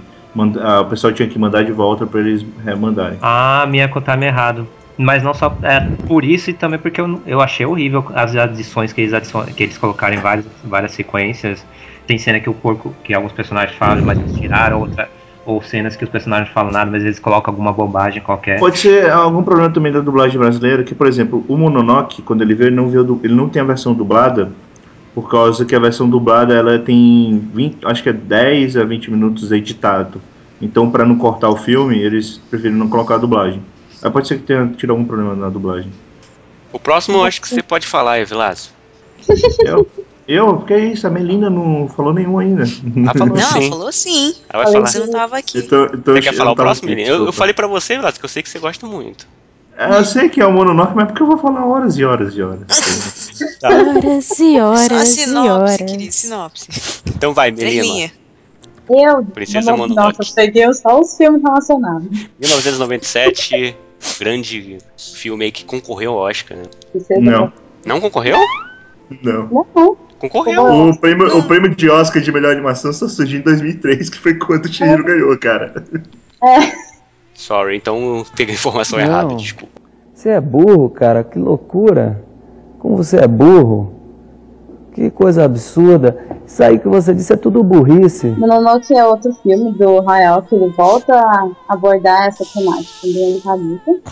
Que ele mostra a história de uma índia baseado nos nativos da Austrália, se eu não me engano. E que mostra a vida dessa menina, que também, como a Nazca, vai combater as pessoas que querem invadir a floresta. Só que um pouco do diferencial de Nazca é que a Mononoke ela tem o contato com o príncipe e esse príncipe começa a entender melhor a situação onde ela mora. Além de que Mononoke também tem os espíritos da floresta e um dos espíritos é o que seria a mãe da Mononoke, que é um lobo branco, que protege a floresta e ela. A Mononoke também tem ligação com aquela ideia de crianças criadas com animais, que ela seria uma criança criada com lobos. No começo do filme mesmo, Mogli. Mogli, não, mas sério, Mogli. Tem ligação com o Mogli? Um pouquinho. que um pai gosta tanto da Disney. E que pouquinho. mostra essa parte no começo do filme, a Mononoke mesmo ela é bem animalesca. Ela anda meio que em quadrúpede, ela chega a rosnar pro Ayasha, né, que é o nome do príncipe. Ashtar, que príncipe. Ashtar. E que com o passar do filme você vê que ela muda, ela vai se tornando até que mais humana. É, eu acho que é um Ah. filme que re- arrecadou mais, né? No, no- do Ghibli, assim, até ali. É, é, é porque. Ganhou é, muito dinheiro. foi, a bilheteria dele foi imensa. Eu acho que só não ganhou de Titanic, né? Durante uma boa época, o, o, o Gimli, todo filme que ele lançava, ele sempre era a maior bilheteria de animação do Japão no ano. Não, mas no caso do Mononoke foi quase o filme do ano mesmo, entre live action e, e Não, assim, animações, né? tem, tem, tem, vários anos que, que é mais ou menos isso. Acho que o Shihiro foi o filme mais lucrou naquele ano, assim, em geral também. Uhum. Então, assim, durante boa parte do tempo só tinha sucesso de bilheteria absurdo. Ah, bem, eu, eu gosto muito do, do- da personagem insana que a menina falou, por causa de- dessa dualidade, né? Do lado, tanto o lado animal dela, ao mesmo tempo dessa brincadeira com ela ser humana e tal. Ah, e o, é um filme, um dos filmes mais violentos do Miyazaki, é importante deixar claro. Depois de cinco minutos de filme você vê o cara arrancando o braço do outro. Aquela cena é emblemática, cara. Aquela cena E a é cabeça? emblemática demais. E Dois braços. Dois braços. É porque é uma flecha e dois braços. Não, Isso é raro tá. em filme dele, né? É mais pro Takahata, esse tipo de coisa. E, e aqui ele fala diretamente da questão da briga com a natureza, né? Por causa que você tem os espíritos da natureza, você tem é, todos os animais e uma briga contra diretamente, né? uma crítica à industrialização, né? Que causou toda a poluição, desmatamento, porque você vai ter uma tribo um, que está sendo que está começando a industrialização e eles estão querendo desmatar a, a, a, a floresta lá onde vive a, a Sam e a família dela, os lobos no caso, a família dela, é, para pegar as árvores pro- pelo carvão. Só que para eles fazerem isso, eles têm que acabar com os espíritos. E tem o, o espírito protetor, né? Que é uma mistura de, sei lá, girafa. Eu não sei direito falar como é É o que é. javali? aquele Tipo um alce. não, não, não, mas o espírito protetor Ah, é sim, aquele... o Javali é o outro. Ah, tá. É, o javali é, é outro. É um alce, é... É um alce gigante. É, Não é, é, até em Mushishi aparece esse também como protetor de floresta. Eu acho que deve ter alguma lenda no é Japão, tem- né? deve ter, isso. deve ter. Eu sei que, o- que os, os, Koto- os Kodama, eles têm essa, uma lenda lá sobre eles. Kodama são aqueles bichinhos meio que de pedra que ficam mexendo na cabeça. Cê- Kodama é massa, espírito de árvore, né? Que eu acho São muito legal. O, tipo- desi- o design desses personagens Sim. que eu acho mais legal no filme. Então, o primeiro design, o primeiro design que o Hayao, tinha criado eram criaturas bem mais monstruosas, bem mais É. assustadoras. Mais E o- ainda? Sério? Não, desse eu não acho assustador, eu acho só bizarro, mas tô falando de criaturas que tinham sorriso malicioso, um, um olho assim mais assustador. Mas aí no final ele Nossa. acabou amenizando, criando essas coisinhas aí esquisitas. Bom, São bonitinhos. São O lobo é bonitinhos. assustador. Assustador não, É. mas ele tem a cara assim de valente, tal, feroz. E ele falou que é É. o que também deu dor, bastante dor de cabeça pra ele foi a criação desse personagem aí do, do tal protetor da floresta, porque é um deus, aí ele, não, ele sempre tinha dúvida como que ele poderia retratar um deus sem parecer algo ofensivo, herético e tal. Eu acho que o modo como deixou ali já. Outro ponto interessante é, é que esse filme. é, ele, ele provavelmente é um outro filme que mais tem personagens femininas fortes do Miyazaki. Porque, fora o Ashitaka, que é, um que é o personagem principal e que ele é sim um personagem muito forte, muito importante para a história, você tem vários outros personagens, até porque mostra muito né, as mulheres trabalhando e tal, numa época. Mais ou menos que a ideia do filme, né? Numa época em que, no, que ainda era uma coisa meio patriarcal, sendo que a líder do grupo lá da, da fábrica era uma mulher, que é uma personagem muito legal, cara. Nossa, ela é legal muito foda.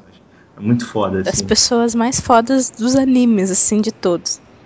E ao mesmo tempo tem essa doença, né? Que, meio que doença, maldição que o Ashitaka tem. que É, é muito. Foda. eu- esse filme é muito foda, assim. E é bom porque eu acho foda porque mesmo tendo a mensagem ecológica e tal, eles não põem a galera da mulher lá como maligno, assim, tipo, É. fazem isso à toa, sabe?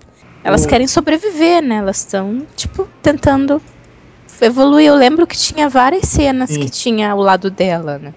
É, eu ia falar isso, é, é que tanto tem a questão do tipo, é, aquela fábrica tá ali, mas aquela fábrica é a vida deles, sabe? Uhum. É, eles estavam acabados, estavam pra, pra a todo mundo morrer mesmo. E a salvação foi aquela fábrica, sabe? É, como é um, é um filme.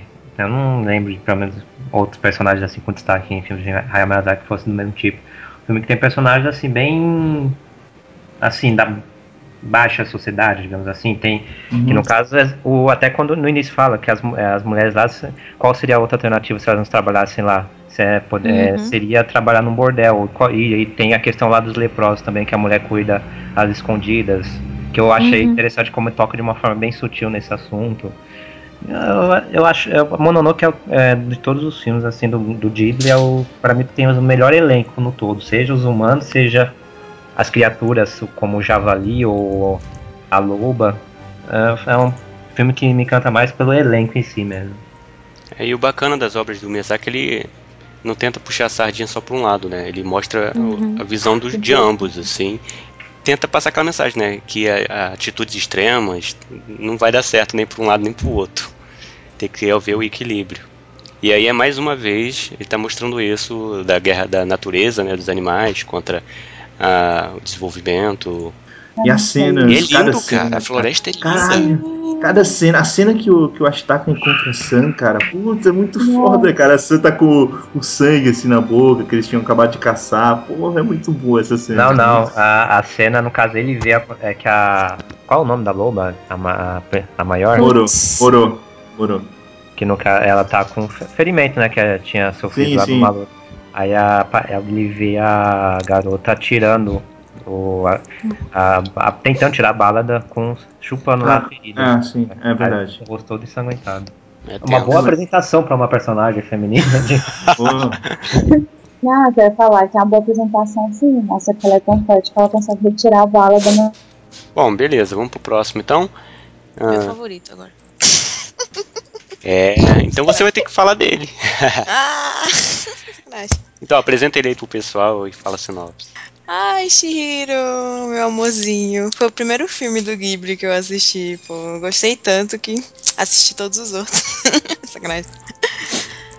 Ai, tipo, o filme de Shihiro começa com a Shihiro e a família dela viajando de carro, né? Que eles estão indo da cidade pro interior, e aí a Shihiro tá atrás, no banco de trás do carro, com a cara empurrada, porque ela não queria ir, né? Ela recebeu flores, assim, dos amigos, todo mundo chorando, e ela, ah, não quero ir embora, tristeza, define.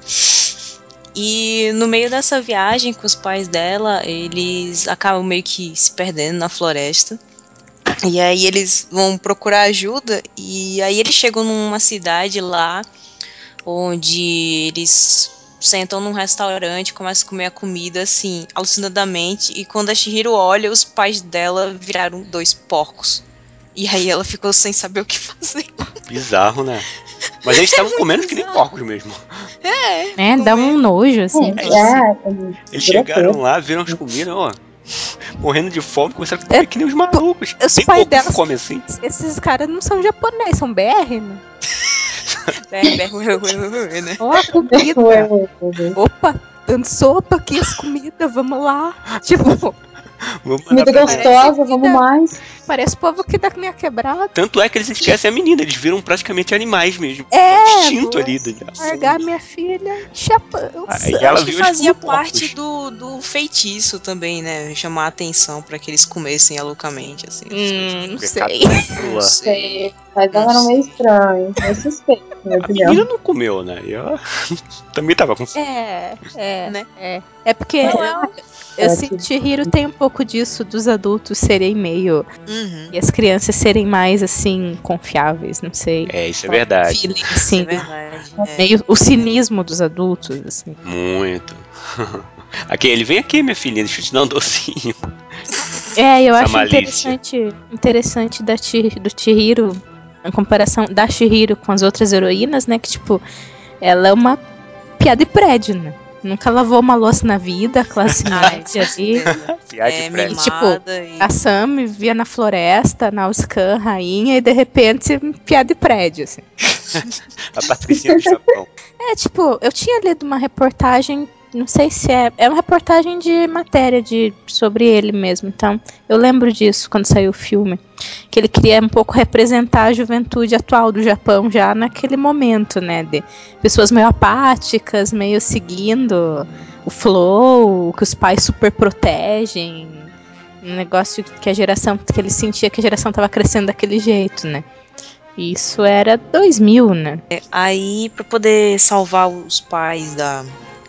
Os pais dela, né, da Shihiro, ela encontrou, tipo, o. Encontrou um menino, o, o Hako, né? O cabelo Chanel. Adoro aquele cabelo. Não. Ai, que Legal, conta, sim. né, pra ela que a única forma de salvar os pais dela é se ela trabalhar numa casa de banho pra seres sobrenaturais. Casa de banho entre aspas, né? né? Casa de banho. Eles tomam banho ali, né? Na verdade, a intenção era mostrar a prostituição infantil, né?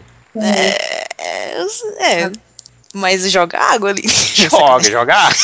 É lógico, então podia colocar algo pior, né? Ela se deu bem até. Vira a menininha e bem vai trabalhar aqui com a gente. né? Vem cá, mocinha, você é bonitinha. É isso por aí. Ai, meu Deus. Nem era, né? Nem era. Coitado, gente, Hiro tem cara de bolacha, né?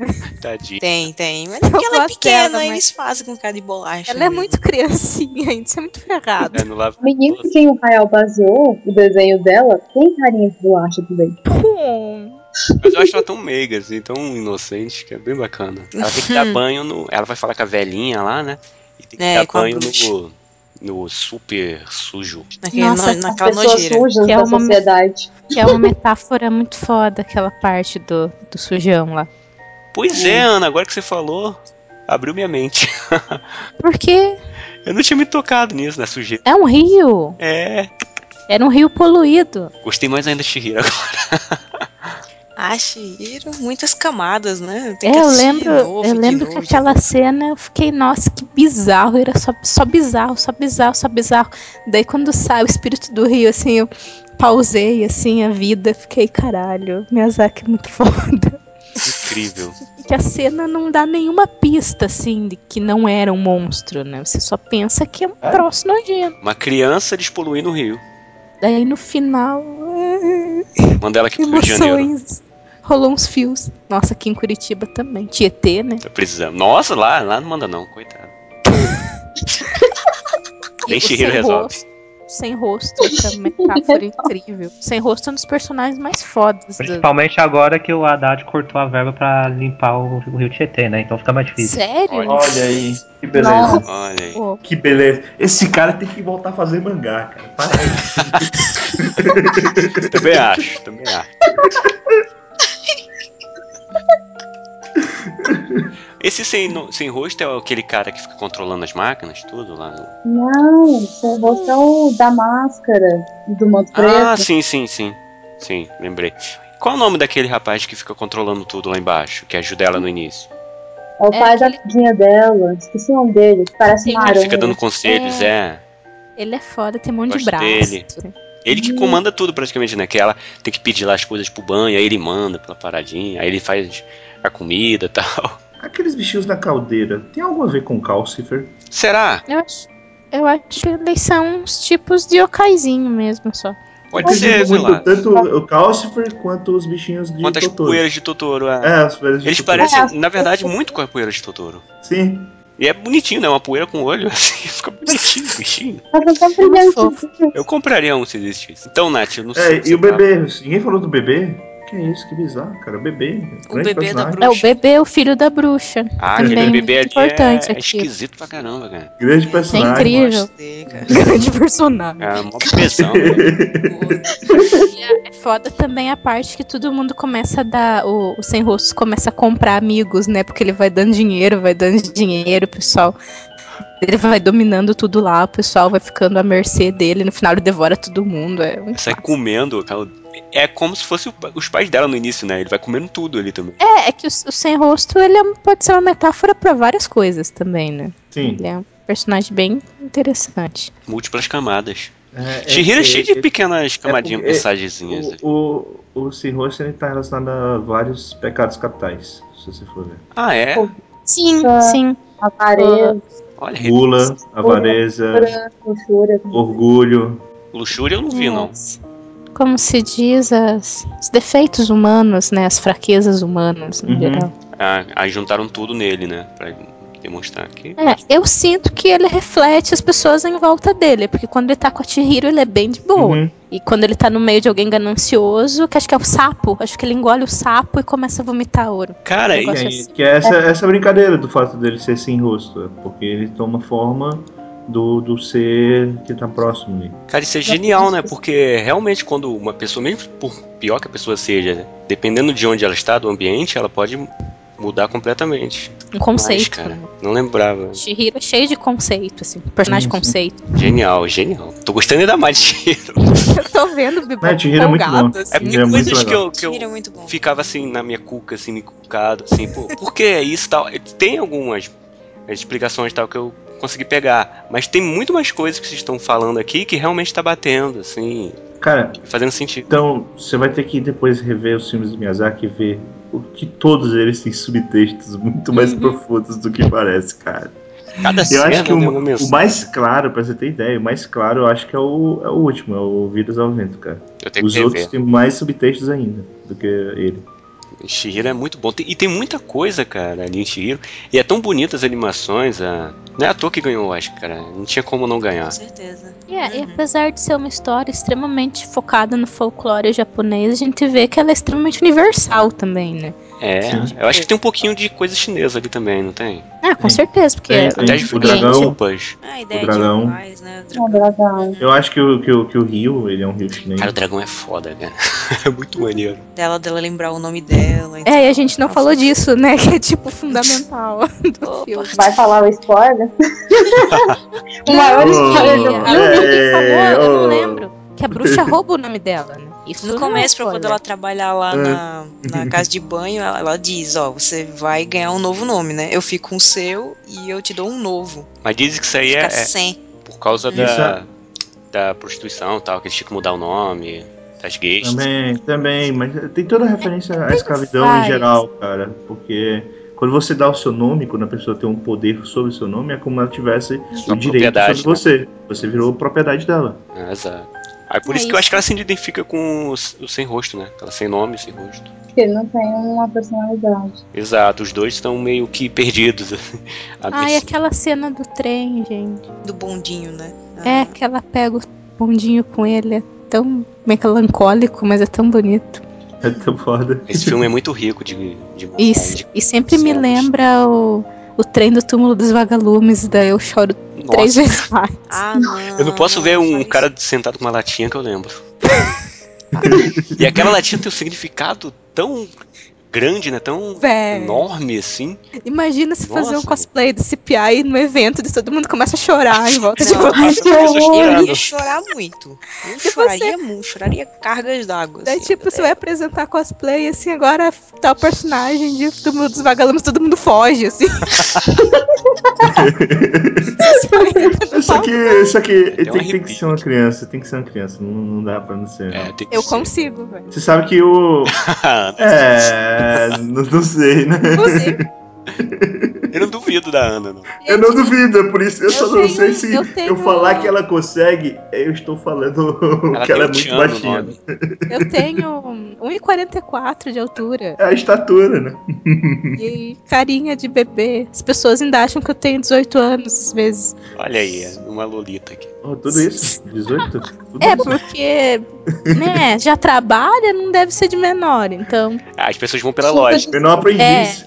Menor aprendiz. menor aprendi. quando, eu- pois quando eu entrei na, na Uninter, que eu trabalho agora, foi só dois anos atrás. Tava conversando com o povo lá que ficava na cozinha e tal. E eles acharam que eu era trainee, menor aprendiz, estagiária nova. E eu já Olha tava só. com 27. Olha só. O pessoal ainda acha que é novinha, Ana. Então eu consigo fazer cosplay de menininha de 12 anos. Ah, cara, o que a gente não vai falar de Rotário no Haka hoje? Deixa pra o cast, de... o cast de Rotário no Haka. Esse, esse. Quando eu for falar do, do- dos, dos outros filmes do Ghibli, esse é foda. É, depois a gente fala deles. Eu vou rever todos os live actions de Rotário no Haka, E eu tenho que vê-los, que eu não Cara, os, live actions também são muito. fodas. Eu Cara, vi o os lenço. também. Também não Se eu vi. chorei em animação, se eu ver gente de Cara, verdade. live. Não, é. eu- É? O, o, o Rotário no Haka mesmo, eu, eu, eu caiu aquela lagriminha de canto e tal, mas o live action, quando terminou, eu fiquei uns 5 minutos parado, em posição fetal, né? Segurando as pernas, né? Tremendo. É. Dado, eu tenho só um único que eu, eu fiquei muito chateada quando eu descobri o maior spoiler do filme, mas whatever. Você descobriu antes de ver? Não, eu assisti o filme e quando eu fui reassistir, aí eu percebi. Eu fui pesquisar, né? Quando eu pesquisei, eu falei, não acredito, meu chip morreu. Morreu nada, menina. Tá bom, morreu não. Qual o problema? Acontece. É lindo. Que ela volte pra Inglaterra. É que eu assisti o filme faz muitos anos, acho que faz uns oito anos que eu assisti a última vez.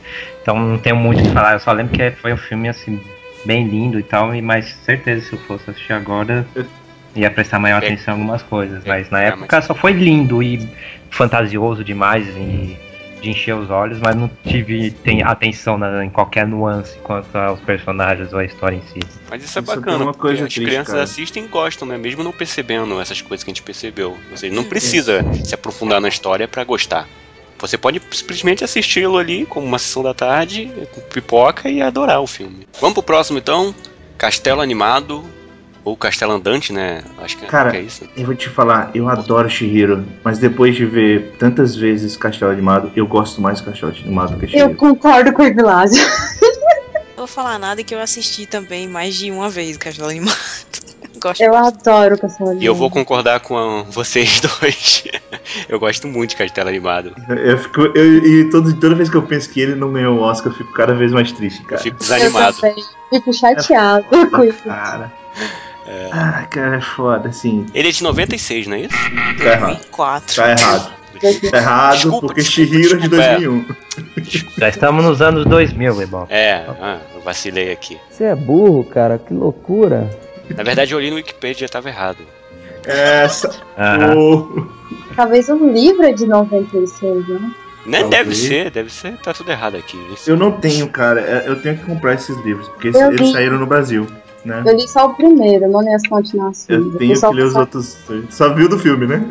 Só li o do Castelo Animado. Não, porque eu peguei emprestado, aí o meu amigo não tinha os outros. Eu, não, Bom, mas eu tenho que comprar eles. Castelo Animado é sobre um- uma menina que, tá, que ela trabalha numa loja vendendo chapéu, uma chapelaria, ah, e ela se acha meio sem graça, meio feinha e tal. Ela não se acha bonita, na verdade. E ela é um pouquinho meio pra baixo, assim, aquela comparação assim com as amigas dela, né? Dá pra a ver. irmã Com a irmã, é. a até a mãe é mais animada, assim, ela é meio mais na dela, meio aquele tipo japonês, assim, mais conservado, conservadora, né? É até um pouco diferente da, da- das personagens femininas que o Miyazaki costuma usar em seus filmes, que são mais fortes. Ela nem tanto, né? Pelo menos não ali no início. E ela acaba sofrendo. Ela conhece um, um rapaz Um loiro, né? Bonitão tal. E acaba entrando numa perseguição de um- umas criaturas esquisitas. E mais tarde entra uma bruxa na, na loja dela e, e lança uma maldição sobre ela que torna ela velha, mas velhinha mesmo, tipo, velhinha quase 90 anos, algo do tipo. Precisa de uma bengala, né, pra andar. Bem velha. Aí ela fica com vergonha, porque ficou ainda mais feia, ficou velha, não tem muita mobilidade, e acaba se escondendo isso da família e vai embora, vai pra longe. Ela vai para umas montanhas que eles chamam do, a terra de, de ninguém, a terra do- dos bruxos, feiticeiros. E quando ela tá no, no caminho, ela acha um, um- algo que ela achava que era um galho, mas na verdade era um espantalho que estava caído, e ela ajuda esse espantalho a levantar, que ela acaba apelidando ele de cabeça de nabo, que acaba virando o nome dele. E esse nabo é meio que feitiçado, ele fica acompanhando ela, ajudando. Ela pediu para ele ajudá-la a arrumar um local para passar a noite, que estava ventando muito forte, ela não estava conseguindo mais andar ali pelas montanhas. E ele traz o castelo andante, que é um castelo co- completamente louco, uma geringonça que tem um- umas patas assim de mecânicas que realmente andam. E ela entrou nesse castelo e conheceu um- uma figura que eu, que eu adoro, que é o Foguinho Calcifer, que ele é um demônio do fogo, que ele que toma conta ali do castelo e a vida dele está interligada com a do rapaz que ela encontrou no início do filme, o príncipe lá, que na verdade é um bruxo, um mago, o Hal. E daí pra frente vai se desenvolver. Claro que ele viu na cara ali que ela tava com uma maldição e lembrou da menina, só que ele fingiu que não conheceu, né? Não, Pra ela, assim, não, não disse pra ela que conheceu, tá? Mas como é um mago, realmente ele já sabia. E eles até ficam comentando, ah, você tá com uma maldição muito braba tal. Aí quando chega o cabeça de nave, ele fala, pô, mas só tem gente complicada aqui. Chegou outro com uma maldição muito bizarra. que ele, um mago de, de alto nível, era complicado pra ele de fazer essas maldições, então só tava aparecendo gente problemática ali no momento. E ainda tem um menininho que é o ajudante do aprendiz do Hal, isso. É, que ele, para atender o pessoal, que ele se veste como se fosse um mago baixinho, com uma barba enorme, que fica muito engraçado, parece um dos anões dos sete anões. E é um filme bacana que mostra mais uma vez amadurecimento né, da menina em relação ao mundo, assim, e até a- aos problemas que ela pensava ter, como não ser tão bela como ela queria, ser um pouco diferente dos outros. Ela vê que isso ali é não é nada demais, que ela aprende a conviver como ela é. E, e- e é legal esse lan- lance do amadurecimento, porque, tipo, é- é- é literalmente, né? Você coloca uma velhinha. É, literalmente. É, é uma velhinha, mas na verdade é um- é uma menina mesmo. Você vê que, tipo, apesar da, da- do personagem, da feição e tudo, passar a experiência, você vê que ela é completamente inexperiente e, e- e o aprendizado é muito legal. E, cara, eu, gosto muito da dinâmica dos personagens, cara. A dinâmica dos personagens dela com o Calcifer, principalmente, é muito foda. É, assim. é muito bom. Muito bom, cara. Eu adoro a E- piada que ele faz, que ele tá, ele tá conversando com ela, tal, tentando convencer ela a sair dali, tal. Ela não, não se deixa levar pelo papo dele, que ele é demônio, não se assusta nem nada. Aí acaba dormindo ali de boa, assim, ah, vou ficar aqui mesmo, vou dormir, não tô nem aí se você é demônio ou não, não me eu vou ficar aqui dentro. Aqui não tá chovendo. Aí ele, ah, mas essa velhinha é fogo. Eu ri demais dessa cena, cara. Ai, meu Deus. E, e é, e é outro, outro filme que humor tem subtextos pra caramba e mitologia. Calcifer realmente é o nome de. Cara, é, é muito legal. O Hal, ele é. O nome Hal, ele vem. Ele é um pássaro, né? É coruja, né? Ah, coruja? Não me engano. Coruja, E- que é a aparência dele quando transforma. Por isso o nome, né? Hal. Uhum. É, é como coruja, se escreve, né? Então, se você pensa de novo, o nome do filme, que é Hal no Goku no Shiro, é o Castelo Andante da Coruja. É muito bom, cara. Sim. E tem o formato de um bicho, né? O castelo. E tem um formato de um bicho, tem um formato de uma casa de pássaros, se você for ver. É muito bom, Hum, cara. Isso mesmo, uma casinha de Muito pássaro. bom, cara. Sabe? E é interessante que mesmo ela, ela sendo jovem, ela é velha, é um jovem no corpo de velha. Mas algumas atitudes como, ah, eu vou limpar essa casa tal, com, como ela tá com, com- fisicamente como uma senhora, parece realmente que ela é, Sim. tem muita é, Experiência. experiência com aquilo, que realmente ela faz aquilo a vida inteira. E nas cenas assim mais românticas, eles colocam, transformam ela um pouquinho mais nova, às vezes bem nova, às vezes meio termo, assim, pra não ficar uma coisa esquisita, né? Pra pessoa lembrar, pô, mas não é uma velha, na verdade é uma, uma pessoa jovem. Aí fica E- muito e- legal isso. E tem a dinâmica com a própria bruxa, né? Que, tipo, ela não desaparece simplesmente da história. Ah, transformei ela agora em velha e foda-se. Então ela volta e é muito Ela legal. sofre, tadinha, cara, aquela cena da escada. É tadinha, mas também nem tanto, né? É, mas eu fiquei com pena ainda assim, cara. A mulher ficou derretida, cara. Ela tava lá, tava lá pra atrapalhar o romance. Ela queria o O romance. romance. Ela tava aqui atrás do coração do cara. Cara, e que final bonito, cara. que- Um dos finais mais bonitos dos, de filmes do Miyazaki, cara. Só pega o Mononoke porque o Mononoke é eterno, né? Mas.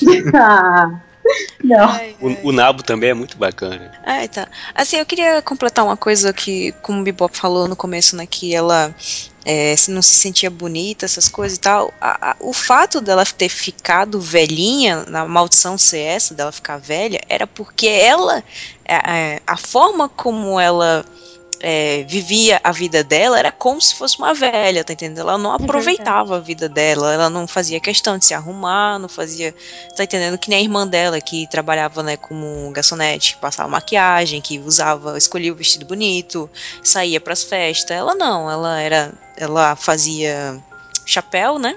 E ela era muito fixada ao trabalho dela, à perfeição, é, perfeccionista, né?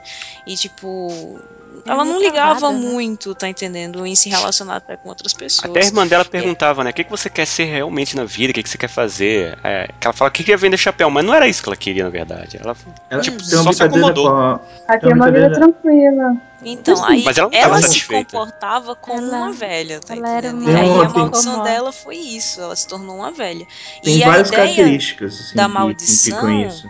Quando ela, por exemplo, nas fases que ela conversa com, com o Haku e o Haku, com o Rou e ela volta a aparecer uma mais nova, é exatamente como é, ela tá começando a demonstrar a juventude dela, tá Ah. entendendo? Assim, naquelas cenas específicas, ela se mostra jovem porque ela está é, fazendo as- essa ação, assim, de ser de, ter, de demonstrar a juventude dela, enquanto nas cenas que ela conversa com, com o, o demônio do fogo e tal, assim, ela parece aquelas, realmente, como você falou, parece aquelas velhinhas que já têm toda a experiência de vida, sabe? Ela sabe lidar com, com a situação, tá ligado? Ela usa aquelas é, psicologia reversa pra poder dar um jeito na situação. É, é muito engraçado, ela é muito astuta, muito esperta. Pois é, gosto apesar dela dela. ter ficado com, a, com um físico velho, de velha, ela ainda continuou com a mesma personalidade e combinou mais com ela quando tava parecendo uma velha.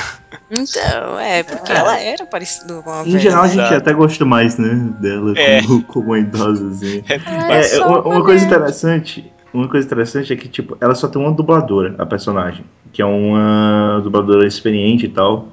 E mesmo nas fases dela mais jovem, a voz dela é como se fosse mais velha. Sim. Exatamente Ela para entonar mais, para entonar mais ainda essa questão, né, de ela ela agia como velha. Se eu não me é. engano, no livro, as irmãs dela chamavam ela de velha. Sim. No filme não tem isso não, mas no livro eu lembro da- das pessoas da, da cidade e a família dela chamando ela de velha. E aí, tipo, eu acho que tem tanto fixo na cabeça dela que quando ela se tornou uma velha na maldição, ela até aceitou melhor. Só porque ela era nerd. Né? Deixa eu aqui fazer meu chapéu. Mas Não ela não enche tava o satisfeita com o que tava caralho. fazendo, Ana. O problema Eu era sei, esse. Ela acomodou só. Eu tô brincando. Você brincou tão bem. Ela era Não, foi tipo levar a mas- sério. a Hikikomori dos anos 40. Não, mas- isso aí isso é legal, porque é, é, como ela estava acomodada com aquilo, é, teve que acontecer alguma coisa que mudou completamente o mundo dela para ela sair numa aventura, porque a história toda é uma grande aventura dela. Ela teve que ser jogada ali, né, no, no mundo, pra poder acordar. A jornada do herói clássico. E, e a gente fala muito do, do romance, mas o romance é um é bem pano de fundo, porque a história em si não é sobre o romance. Não, o romance história- é, é, tipo de ocasião, né? Acabou com Inclusive É a interação, amadurecimento como a gente- é É. Inclusive, como a gente Garoto. fala, a interação dela com o Calcifer é muito mais importante para a história e para o desenrolar, inclusive para o final, do que a, a dela com o Hal. Ela também tá ali para ajudar o Hal, né? É porque o Só Hal era pior que ela, né, gente? É, mas- céu. Esse ali- muito, Muito problemático. louco. Ele é muito problemático. Se ele tivesse nascido Tem problemas com o cabelo. Eu vou derreter, eu vou morrer, porque É, meu cara. cabelo está é cor. egocêntrico, superficial. Ele deve meu ser que nem Deus aquele rapaz lá, Eric, do travesseiro, que se vê aranha, corre. Próximo anime. Peraí, Eu- deixa eu comentar só Ah, desculpa, coisa. Melino. Não, tudo bem. É que a gente se É perdeu porque- lá na aranha. Não, velho. Sacanagem. É só que as diferenças entre o livro e o filme.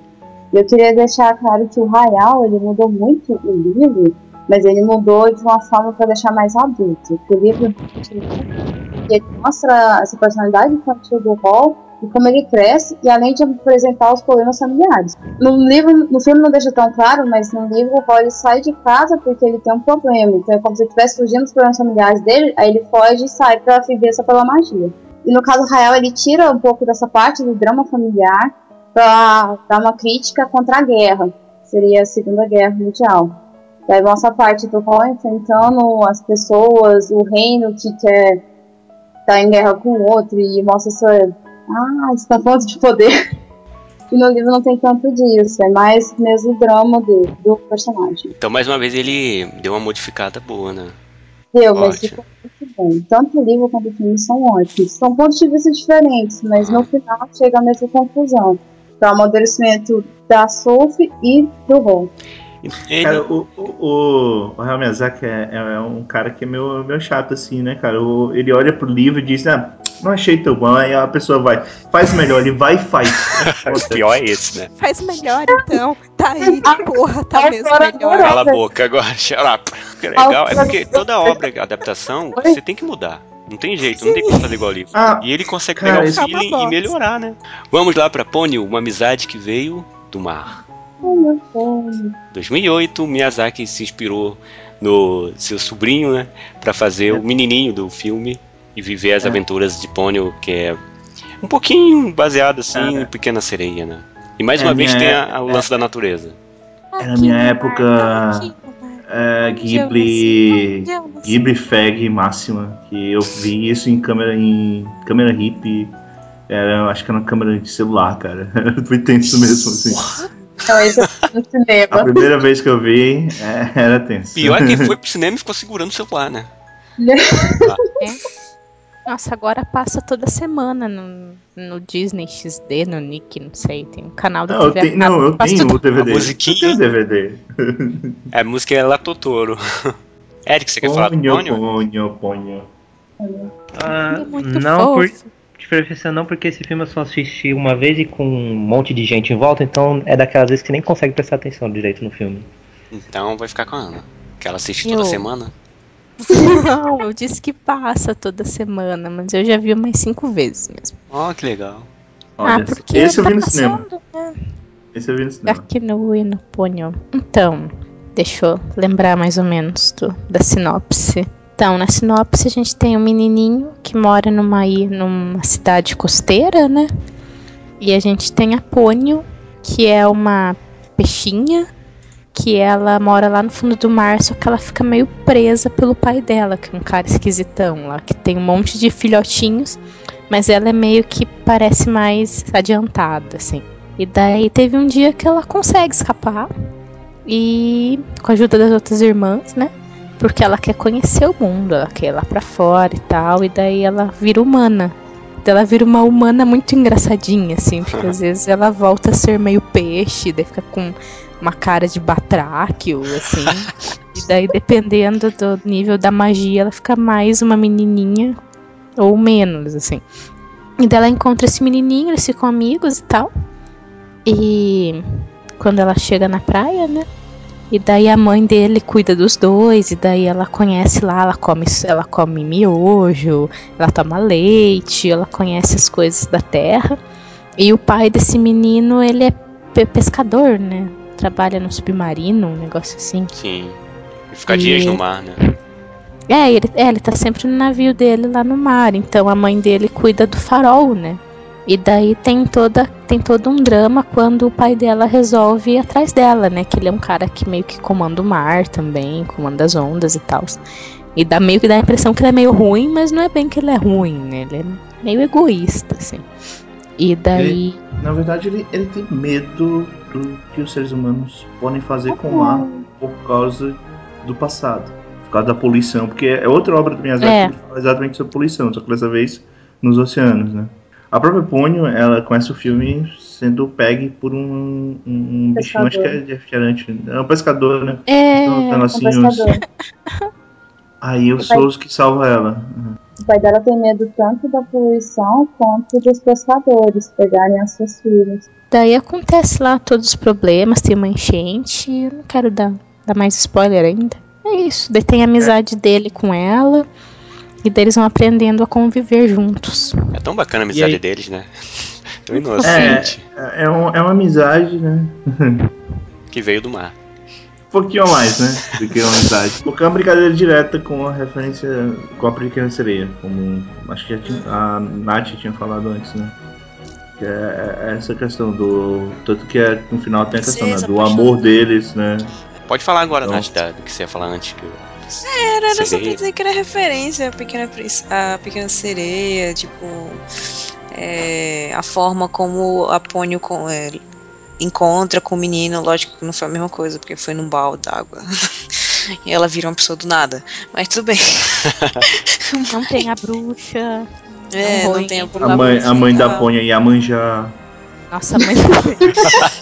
Não, eu não, tô, eu não tô brincando, só pra falar a verdade. Pois é, mas é realmente mesmo. é a rainha Mas do é mesmo. Mas a rainha do mar. É, tá certo. Agora eu quero saber É, como é que é. aquele cara pegou ela.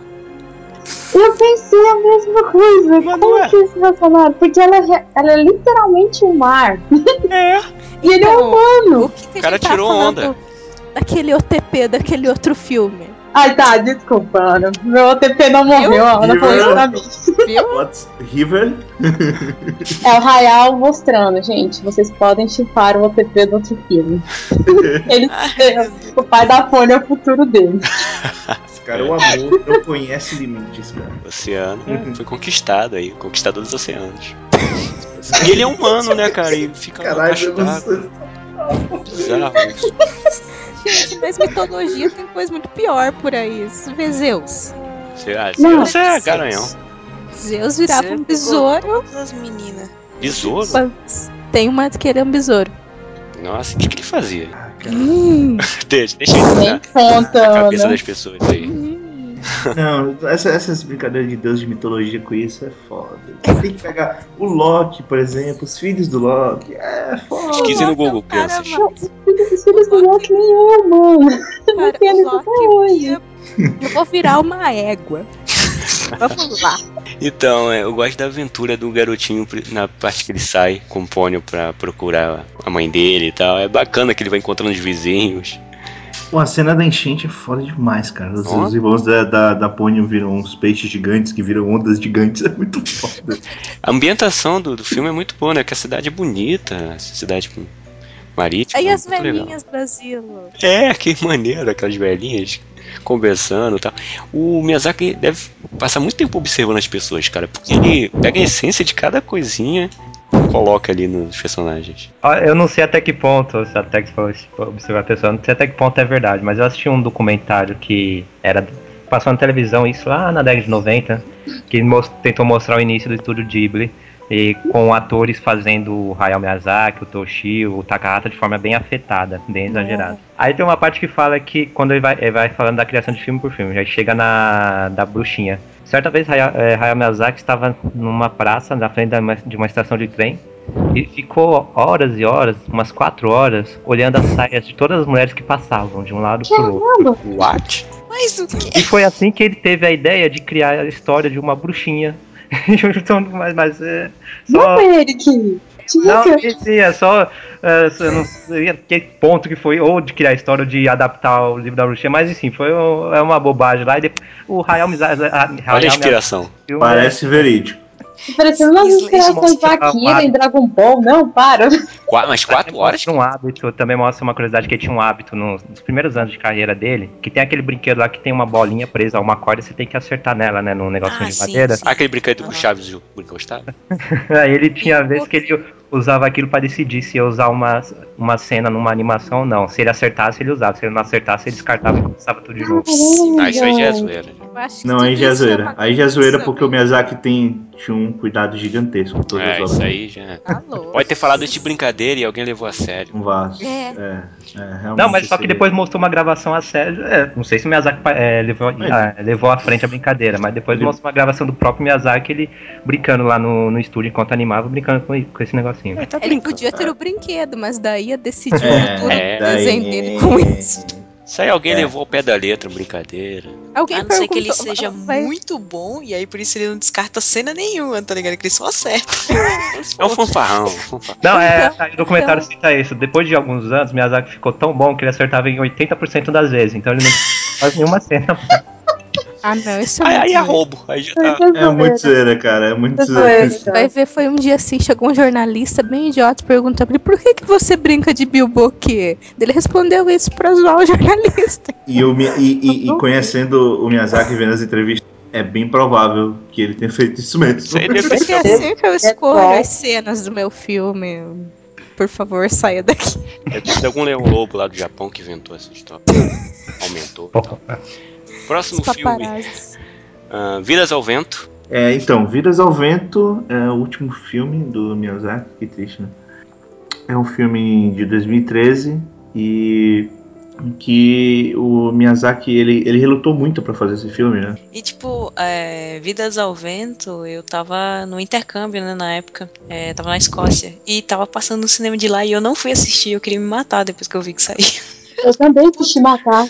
Mas por que você não assistiu? Eu protelando, tá ligado? Ah, eu vou amanhã. É, eu vou depois. Eita. Eu vou depois. É, pronto, saiu do cartaz. Mas Eu imagina fiquei- a globalização. Uma brasileira assistindo um anime japonês, não, uma animação japonesa na Escócia.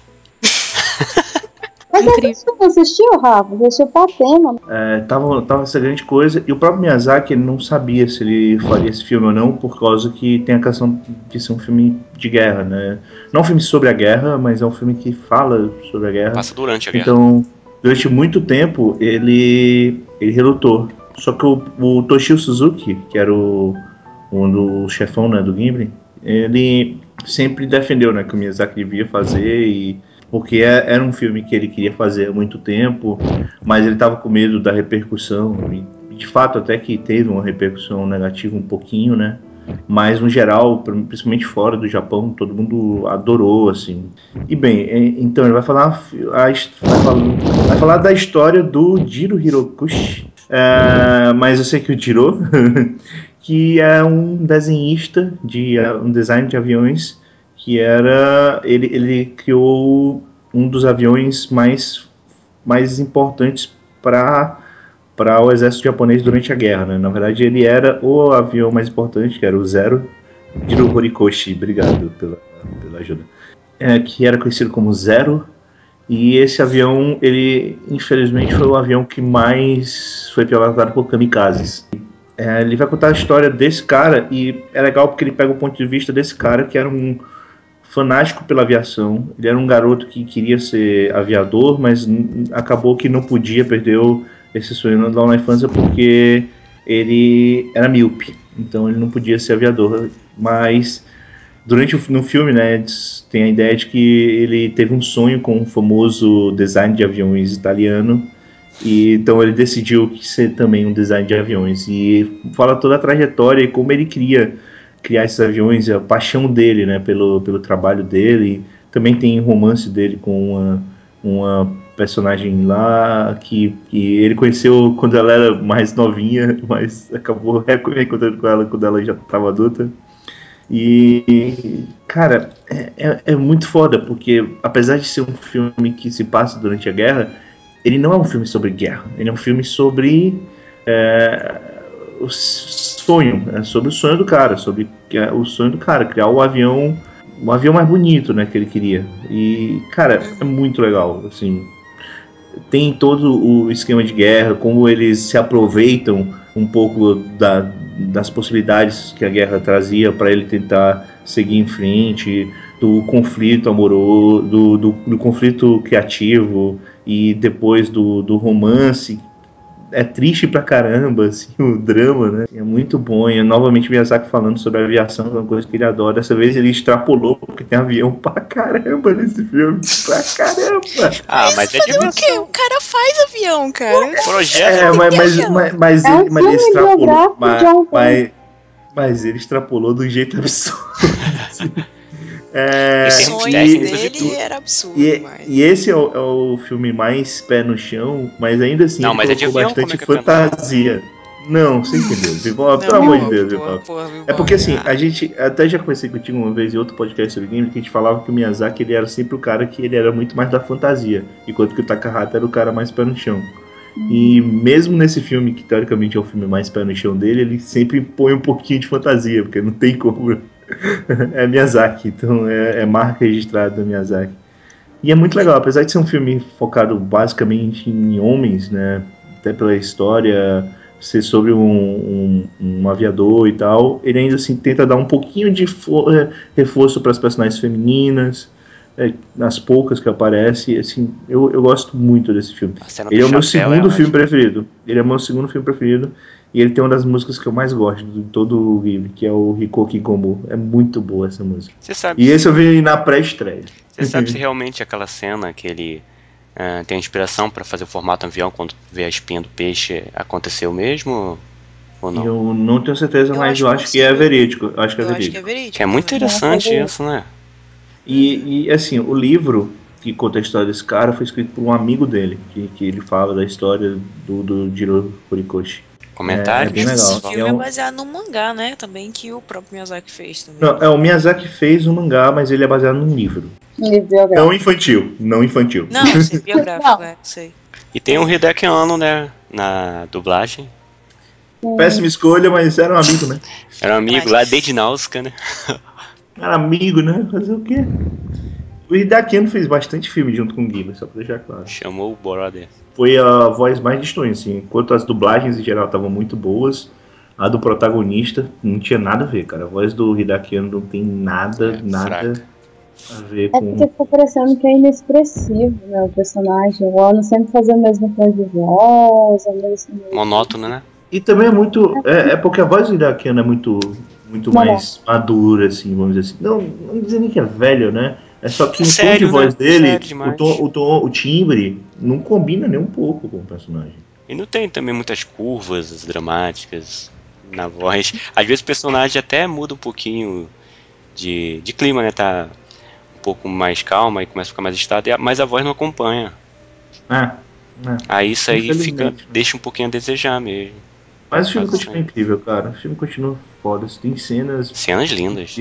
Pô, as cenas de sonho realmente são, Ah, os São- sonhos são as- deles são muito fantasiosos e são, são as melhores. Mas os aviões eu gosto. são enormes. Eu, caralho, como é que cheio de balão e cheio de pau assim, meu Deus do céu, muita coisa.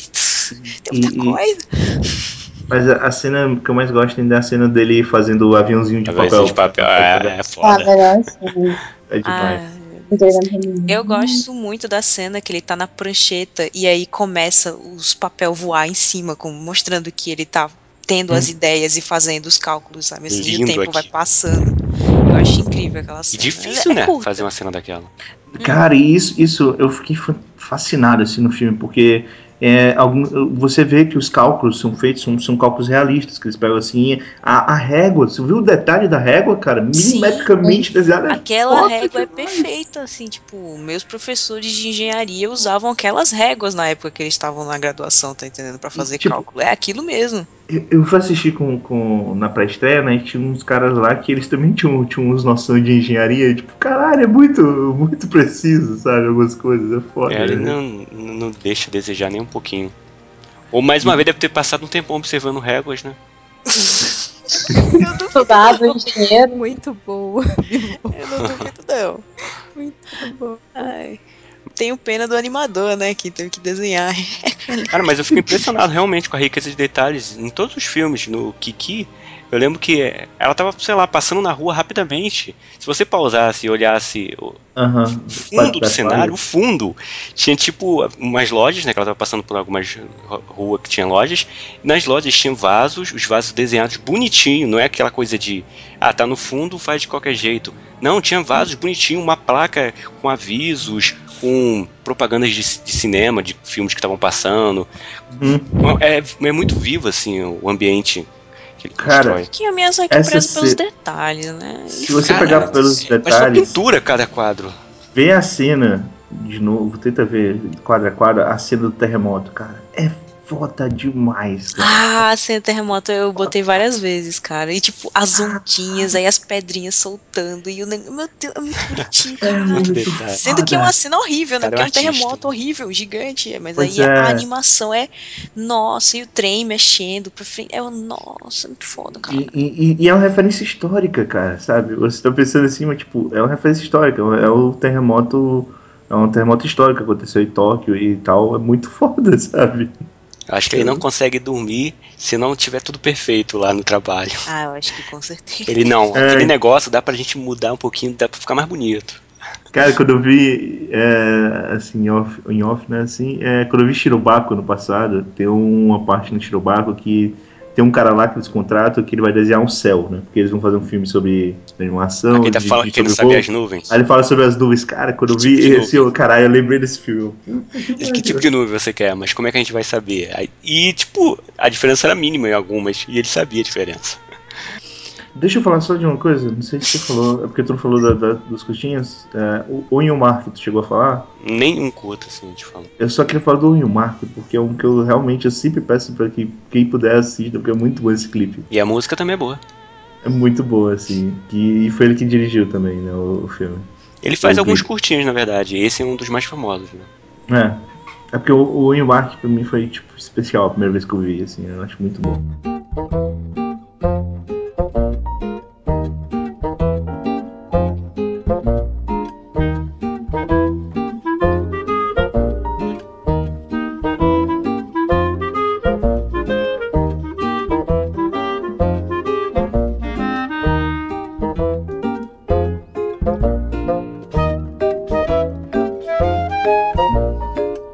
Esse foi o podcast sobre Hayao Miyazaki. Espero que vocês tenham gostado aí, que a gente citou todos os filmes que dirigiu assim de maior importância desde a época do Cagliostro pra frente. É, E agora cada um dos participantes vai indicar um filme, não necessariamente o que mais gosta, pode ser o que mais gosta também, mas se alguém já tiver indicado vai ter que indicar outro pra todo mundo não indicar o mesmo, né? E fazer suas considerações finais. Começando por você, Nath, muito obrigado por participar. E viu? A gente conseguiu. Ah, que ótimo, que eu tava pensando, meu Deus, esse podcast vai terminar 3, 4 horas da manhã. Não que não tenha assunto, né? Mas que fica inviável. Seu momento de brilhar. Ai, tá certo. Eu queria agradecer mais uma vez, Bibop, obrigado pelo convite, né? Eu tô sempre participando do Sobre Músicas e Animes, mas essa é só a segunda vez que eu participo aqui no Anicode. Primeira vez foi naquele especial de cinco filmes. Por favor, escutem, tá? Obrigado. Você não participou mais, não? Sacanagem. É, Participou no game show, não? então são três. Ah, meu Deus, certo. É, eu sou redatora do Offline Brasil. É, por favor, vocês podem ir lá visitar. Tem uma, uma página no Facebook, tem o Twitter. E eu acabei de terminar um post, postei hoje, é, sobre Shimoneta, o melhor anime da temporada, mas nossa que não. Nossa, não. Empatou com Mas Prisão eu curti muito. Não, Ai, Prison. School também foi muito bom, cara. Eu vou fazer um post para o blog do Carlírio de Prison School, já deixa aqui. E aí? Meu Deus, Sim, é, eu faço parte também de uma página no Facebook chamada Não Nasci Herói, que a gente tem canal no YouTube, tem blog, tem review de mangá, tem podcast, tem. A gente tá tentando expandir para todas as áreas possíveis. é, por favor, visitem lá, curtam, participem, comentem. A gente vai lançar agora o, o guia da, da nova temporada, né? Com todos os animes, eh, resumo, explicação, PV, tudo bonitinho lá pra vocês verem tá? Vejam do Anicote também. Anicote. Vai sair, eu já saí, nem sei. Já desculpa. saiu, já tá aí, Já pessoal. saiu, eita, tem que ler, gente, para. Guia completo, mais foda da internet. Tá, claro. Não, do Herói é melhor. Eita, Rafa, não. Olha a briga, olha briga. eu quero ver, Ai, eu quero ver. É de foto dos heróis. tô brincando, Evilado, tô brincando. Não, posso falar, não, foi o Eric que fez esse. Eu tô defendendo que é bom Ai, mesmo. então foi o Eric. Desculpa, Eric. Não, tô O brincando. Eric joga até os jogos que são baseados nos animes. É, cara, é Né? impressionante. Sim, os do Eric são enormes e bons. É, o Eric assiste 40 animes por temporada que eu não consigo. Só 40. ele tem todo o meu respeito. É, quando lança só Essa 39. temporada só vai ser uns 20 só, porque. Vou eu ver. Ó, Aê!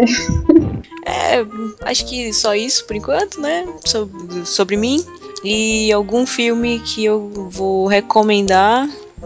Deixa eu ver, fora esses do Miyazaki, deixa eu ver o que Não, tem que ser um desses. Então, dentro desses, eu vou botar Castelo Animado. Né? Eu, eu gosto muito de Shihiro, mas Castelo Animado eu também gosto muito. Os dois. Qual é o seu personagem Eu assisti favorito mais do Castelo? Animado que Shihiro, então. Qual é o seu personagem favorito do Miyazaki?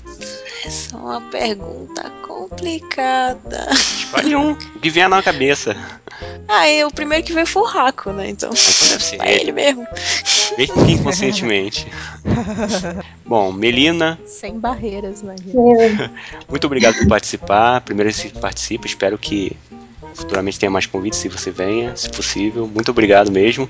É, pode dar seu recado final e falar o filme que você indicaria, indica, né, do Miyazaki, com exceção do Castelo Animado. Poxa, Nath. Desculpa. Não, mas então. eu gostaria muito de agradecer mais uma vez pelo convite. Foi que nem eu comentei com a Rafa, foi muito inesperado e eu fiquei muito feliz. Mas tá, eu gostaria de também pedir pro pessoal acessar a minha página com as minhas amigas, com o Ian, que é o Shujismo. Não tem nada sobre o Hayao Miyazaki, que o Hayao não faz hoje, mas a página é muito legal e a gente faz podcast, comenta, faz algumas reviews de mangá também, é muito interessante. e tem podcast, Sobre né, o- lá, né? Tem, tem quatro podcasts, são legais. A gente tá fazendo um podcast mais curtinho, porque o pessoal tava preferindo. A gente tá dando, prestando mais atenção na opinião do público. Então, o filme que eu indicaria do Hayao Miyazaki seria Nausicaa, o Vale do Vento. Ana Chan, Ana Chan que o pessoal tava com saudade de você, Ana. Eu já tava é. vendo a hora que eles iam mandar e-mail reclamando porque você não aparecia mais. Minha internet andou meio ruim, gente. Daí teve uns dias que o Skype também tava bugado. E daí eu fiquei. Eu perdi por causa do, do negócio do celular, eu perdi meu Gmail. Hum, Daí, esse tipo de tretinhas, assim. certo. Mas estamos vivos aí, estamos bem. Então, Jabá e filme indicado. Bom, Jabá, além dos olhos grandes, né? Eu continuo com o livro, vendendo. Quem quiser passar lá no Face. Eu deletei meu Face pessoal, mas a página do livro continua lá. Tranquilo, sem problemas.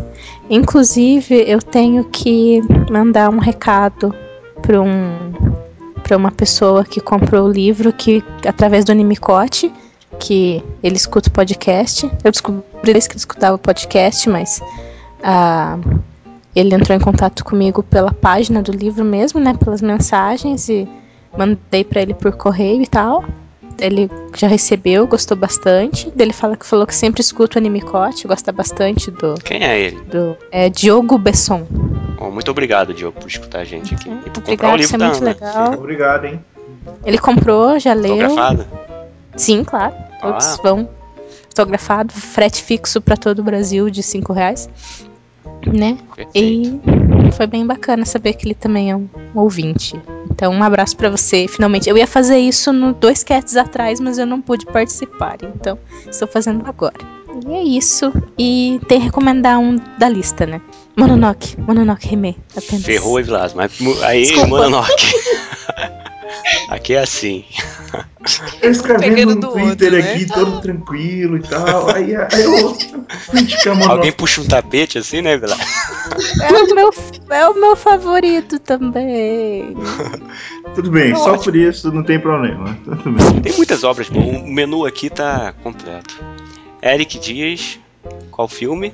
Ah, no caso, vai o primeiro dele, de- o Castelo de Cagliostro. Olha aí que bacana, hein? Recomendação diferente. É uma boa forma, não, não é, não é o looping original, digamos assim, mas é uma boa forma de começar a assistir alguma coisa do ladrão mais mulherengo e simpático. É o Lupin. Sangue Bom, né? E no caso, posso citar só dois termos aqui de buscas curiosas aqui do blog, rapidinho? Com certeza. Pegadinha essa. Animes que levam a letra X e tem a mesma palavra duas vezes. Que anime é esse? Palavra duas vezes. Que, tem a- que leva a letra X e tem a mesma palavra duas vezes. Oh, oh.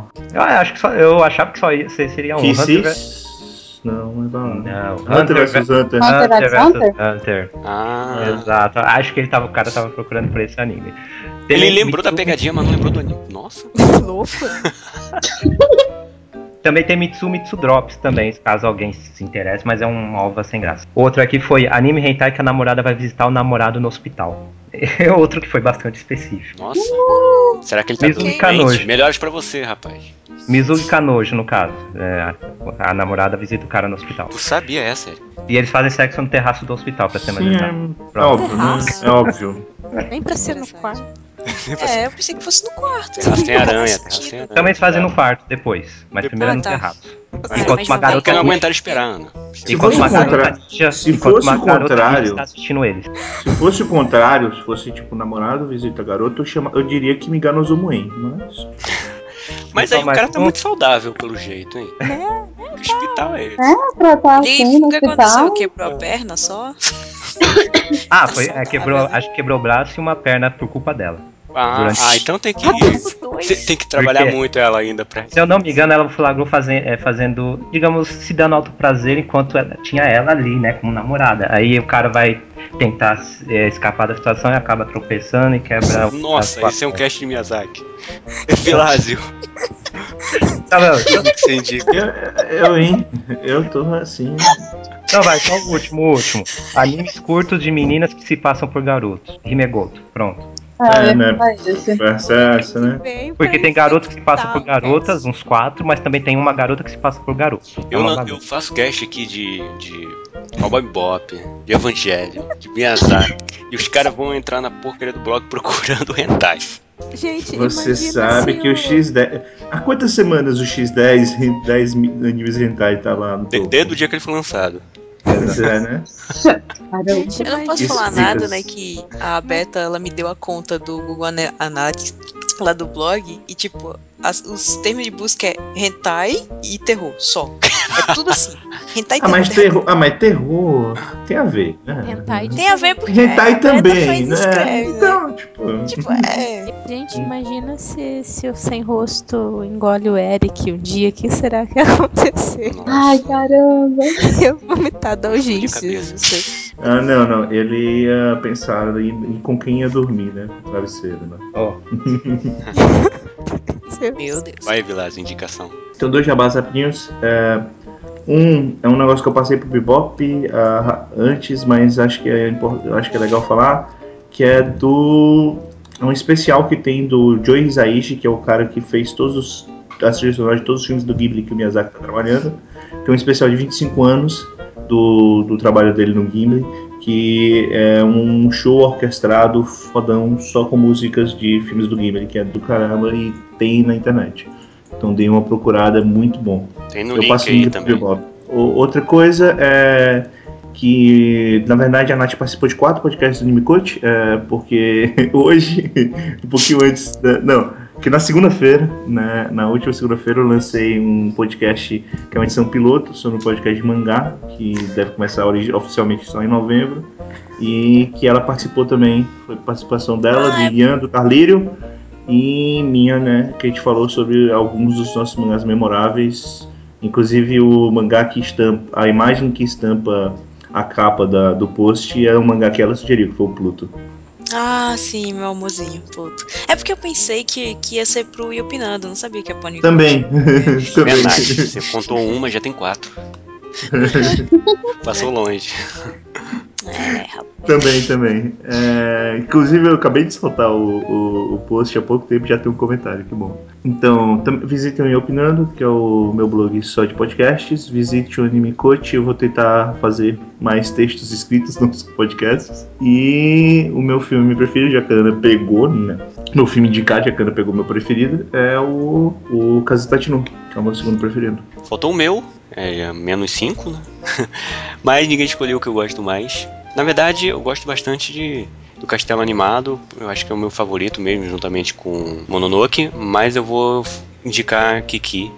Kiki, eu não, não enjoo, já assisti umas três vezes e sempre que eu assisto dá vontade de, assistir mais sobre a vida da Kiki. Poderia até ser uma série live action. Vocês, não, não sei não, cara. Vocês aí. eu gosto muito. É mais triste. Só pra avisar, existe o filme em live action de Kiki, viu? Olha não, aí. eu digo que eu não sei não, porque vocês falam, tipo, eu gosto muito de ver três vezes. Três vezes? Só três vezes? Pô. três vezes. eu gosto, também não assistiu mais cinco também não, né? Foda. Cara, três vezes pra mim é muito pra um filme assim. Não, não, consigo eu- não, assistir não. Na verdade, a maioria dos filmes que eu assisti do Ghibli eu assisti no máximo três vezes. Olha, meu Só anime o favorito. Mononoke mesmo que Ah, eu assisti mais. porque meu anime favorito eu só assisti três vezes também, então. Ah, mas são 26 episódios. Não É. vamos comparar, né? Verdade. Curiosidade, o filme live action ou série live action de Kiki, o gato é de verdade ou é. Eu acho que é CG. computação? Se eu não me engano é CGI. Bom, pessoal, vamos ficar por aqui. Muito obrigado você que escutou esse cast. Você pode entrar em contato com a gente pelo animecoach.yahoo.com ou deixar seu comentário aqui. Se você não conhecer algum desses filmes e assistiu pela indicação aqui, é, fale o que você achou do filme, é, dê esse feedback pra gente e até o próximo. Tchau. Tchau. tá,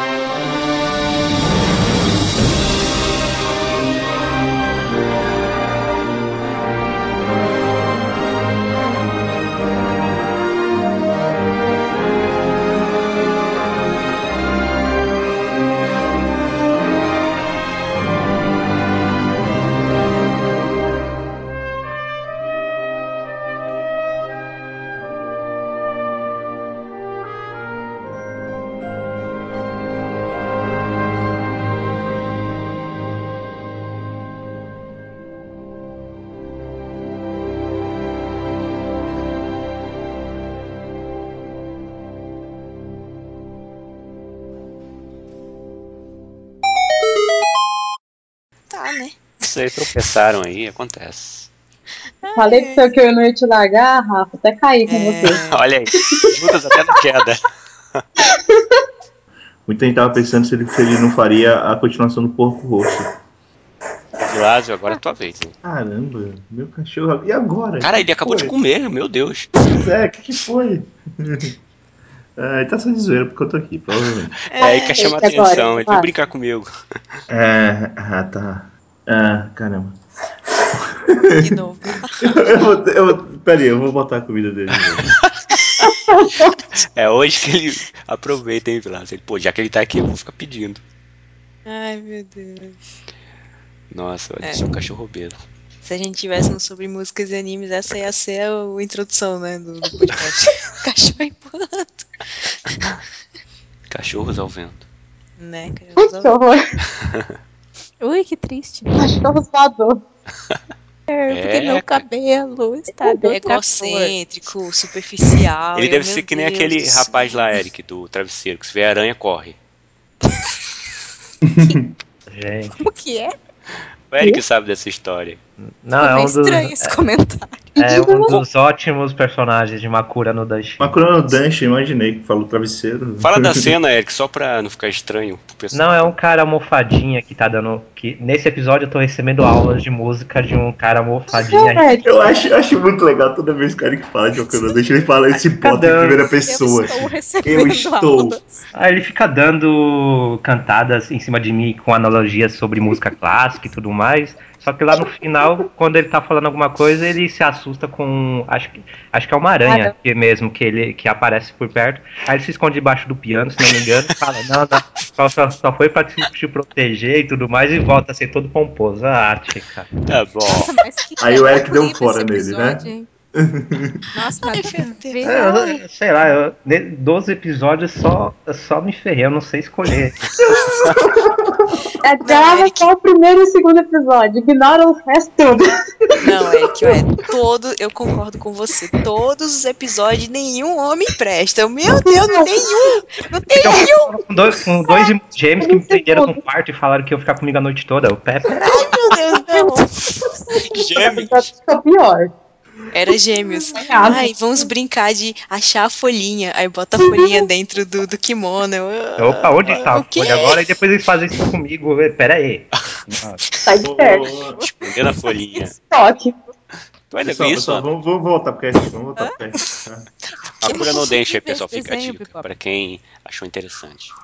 Ai, meu Deus. Vai em jogo, quem quiser também como que a é. gente tá falando de Makura no Danche? Vamos voltar aqui pro, pro Miyazaki. O pop aí que puxou uma aranha do nada. Nossa. Ainda bem que o Miyazaki tá vivo, cara. Que se tivesse morto, ele ia estar se revirando no túmulo pra gente falar isso no cast dele.